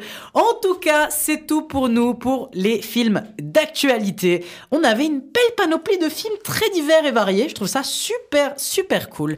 Et maintenant, il est grand temps de passer à notre carte blanche du jour pour vous rappeler que la carte blanche, on donne chaque émission la carte blanche à un chroniqueur, une chroniqueuse qui a le droit de vous parler d'un film ou d'une thématique ou de quelque chose qui est relié au cinéma. Cette personne a à peu près 5 minutes pour s'exprimer et que on ne peut évidemment pas l'interrompre. 5 minutes et cette fois-ci, c'est Théa qui nous fait sa carte blanche.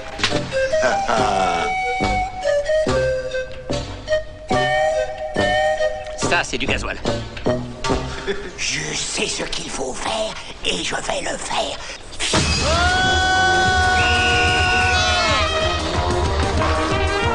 il m'a giflé, il m'a giflé.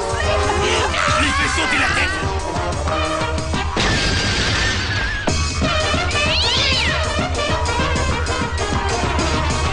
Qu'est-ce qu'il y a, patron? Tu vas rester là, gros sac à merde de bulgare J'aime ton gros cul, c'est le plus beau que j'ai vu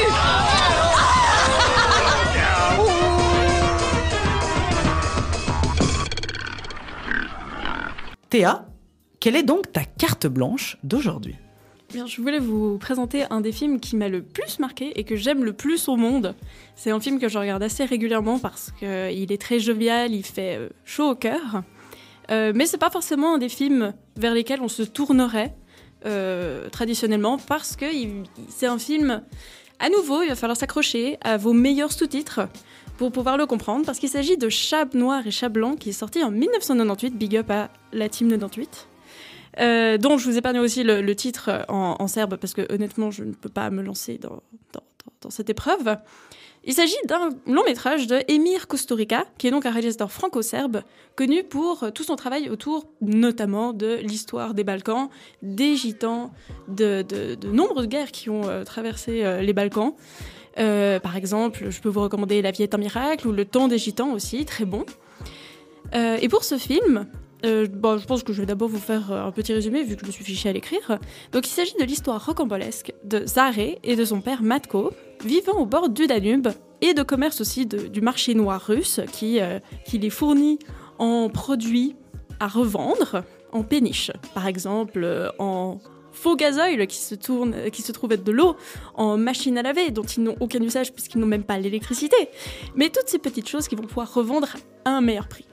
D'ailleurs, très avide d'argent, Matko va se mettre dans un beau pétrin le jour où il décide de s'associer à un parrain de la mafia locale, le dénommé Dadan, pour braquer, un train.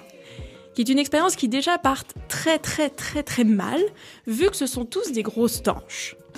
Mais en plus, Matko est embobiné par Dadan, entre deux rails de coke et deux refrains de techno, qui joue dans sa limousine, et il est contraint par celui-ci de, faire épouser euh, Zaré à sa sœur. Parce que la sœur de euh, Dadan est ce qu'on pourrait qualifier de personne au physique ingrat et qui ne trouve pas l'amour. Et donc Dadan veut s'en débarrasser pour qu'elle soit contente et qu'elle arrête de lui casser les couilles au quotidien. Et donc il veut la marier de force à Zaré. Seulement que voilà, le bon Zaré, lui, il est déjà sous le charme d'Ida, une jeune serveuse qui travaille dans le restaurant de sa grand-mère, qui est très très peu commode et qui a des guests pour le moins euh, osés, on va dire. Et donc, est-ce que les jeunes amoureux parviendront-ils à déjouer les plans de leurs anciens paternels? Et est-ce que les morts peuvent revenir à la vie pour aider les vivants? Et oui, c'est une vraie question très importante. Et en l'occurrence, la première fois que j'ai vu ce film, c'était à Madrid, pour changer. à la Cinémathèque de la ville, que j'ai déjà maintes et maintes fois mentionné, mais qui reste pour moi le meilleur souvenir que j'ai eu de cette ville. Et c'est totalement par hasard que j'ai fini, là, euh, fini là. De nouveau, c'était un billet qui m'a coûté rien du tout, parce que c'était lors d'un festival, et à Madrid, lors des festivals de cinéma, ta place, elle gratos. Et je suis sortie de cette séance absolument transformée. Pour le contexte, euh, j'étais dans une salle qui était particulièrement vive et euh, qui a beaucoup entonné la musique tzigane au refrain très répétitif et à la musique totalement entraînante. Les gars à côté de moi arrêtaient pas de taper du pied euh, de façon très enjouée. Donc c'est un film qui fait vraiment plaisir et c'était le but de Costa Rica quand il l'a euh, quand il l'a réalisé, c'était vraiment de, faire un film good feeling, vraiment pour, pour oublier un peu, on va dire, le contexte dans lequel il, il, prend euh, ancrage. Et donc entre cette musique tzigane, le rythme burlesque et les situations totalement hilarantes, ce film sait comment nous remonter le moral. Et pour cause, comme c'était son objectif, eh ben, il arrive à amuser, à redonner de l'énergie aux spectateurs à travers toute cette folitude, parce que l'histoire, c'est un vrai conte d'amour chevaleresque. Ça évolue dans des, dans des décors carnavalesques, totalement cha- chaotiques, mais extrêmement bien étudiés et maîtrisés, même sous son aspect un peu, euh, un peu foutraque. Dans ce désordre général, il y a quand même un fil rouge qui se déploie, qui suit une logique plutôt traditionnelle. Il y a une résolution logique qui se construit à travers euh, le, récit pour que tous les personnages finissent par y trouver leur compte. Et enfin, ce titre, Chat blanc, chat noir, qui a quand même été très incompréhensible pour moi pendant très très longtemps. En fait, c'est un gimmick euh, de deux chats, un blanc et un noir, qui se chamaillent au fond, au fond du plan, et qui se chamaillent donc pendant tout le film. Et apparemment, ça pourrait signifier euh, cet antagonisme entre le bien et le mal, donc euh, plus poussé comme étant euh, la pureté ou la malveillance, etc. Et donc tous les personnages sont en fait traversés par ces élans plus ou moins purs ou plus ou moins malveillants pendant tout le film pour parvenir à leur fin, que ce soit à travers un mariage forcé, une mort simulée, une fraude à l'assu- à l'assurance, un partenaire un peu berné, etc., etc. Même si finalement, ce film signe un happy end qui est assez rare, on va dire, dans la filmographie de Emir Kusturica, comme je l'ai pu le dire, c'est quand même un contexte assez chargé, la, guerre des Balkans, etc. Et ce film, ce serait une sorte d'appel à la paix, fantastique, où euh, les, affaires restent quand même assez belliqueuses et promptes à de nouvelles intrigues malheureuses, malgré une, une belle fin pour nos, euh, personnages. C'était donc la carte blanche de Théa. Merci beaucoup Théa pour ta petite carte blanche de cet épisode. Et on arrive du coup à la fin du coup de cet épisode, de ce 27e épisode de Vidéo Club. Merci beaucoup de nous avoir écoutés pour ce 27e épisode. N'oubliez pas de nous suivre sur les réseaux sociaux, Instagram et Facebook, pour être tenu au courant de toutes les nouvelles informations. Et notamment, on va avoir pas mal de choses qu'on vous parlera la prochaine émission. On a énormément de choses à vous dire et pas mal de nouveautés. Et d'ailleurs, je me permets de faire une petite dédicace en cette fin d'épisode, car nous avons eu euh, Alexander, Alexander qui nous écoute régulièrement, qui nous a reconnus dans la rue et qui est venu nous voir et qui est venu du coup discuter avec nous et qui a fait éloge de l'émission. Et c'est honnêtement, euh, ça nous a fait très chaud au cœur. Merci beaucoup à toi, Alexander. Donc, on te fait une petite dédicace, un gros salut euh, à toi et merci beaucoup. Et franchement, n'hésitez pas à venir nous voir si vous nous rencontrez. Euh, on est toujours très content de discuter avec vous. Merci encore une fois de nous avoir écoutés. Je donne peut-être le petit mot de fin euh, à l'ensemble de l'équipe avant de clore cette émission. Elsa, un petit mot de fin. Merci d'avoir choisi Fréquence Banane et plus particulièrement Vidéo Club. On se voit mercredi et euh, gros bisous et, et passez une bonne reprise, euh, de bonnes choses pour euh, Spooky October. Et toi, Théa, un petit mot de fin pour les auditeurs et les auditrices? Eh ben, euh, apparemment, il y a un nouveau film qui a l'air très sympa, que je cherche en ce moment même, et qui s'appelle euh, Tractor, parce que j'ai pas le début du film. Il y a un tractor. Mais oui, tu sais, euh, Extractor ou euh, Creator. Creator. Ah, mais oui, oui, c'est le truc de le, le réalisateur de Rogue One qui a fait ça, je crois. Waouh Eh ben, apparemment, ça a l'air d'être un bon film, alors en tout cas, euh, vous me trouverez dans les salles obscures pour aller le voir. C'est Raptor Pastor euh, C'est Raptor Pastor. un truc. euh, Oui, c'est ça, c'est le gars qui a fait Rogue One qui, du coup, euh, sort- C'est vrai qu'on en, on en parlera, euh, je pense, au prochain épisode. En vrai, je tease. Moi, à chaque fois que je fais mes. euh, Maintenant, je vais teaser un film. Putain, voilà. génial. C'est comme ça que je vais faire. Génial, incroyable. eh ben, merci beaucoup, en tout cas, l'équipe. Un très, très grand merci surtout à vous. De nous avoir écoutés. On se retrouve donc au prochain épisode dans deux semaines, donc mercredi dans deux semaines. En tout cas, en attendant, n'oubliez pas d'aller dans les salles obscures. Et surtout, n'oubliez pas, vive le cinéma Nom d'un chien, c'est fini, tout s'allume. À mercredi prochain.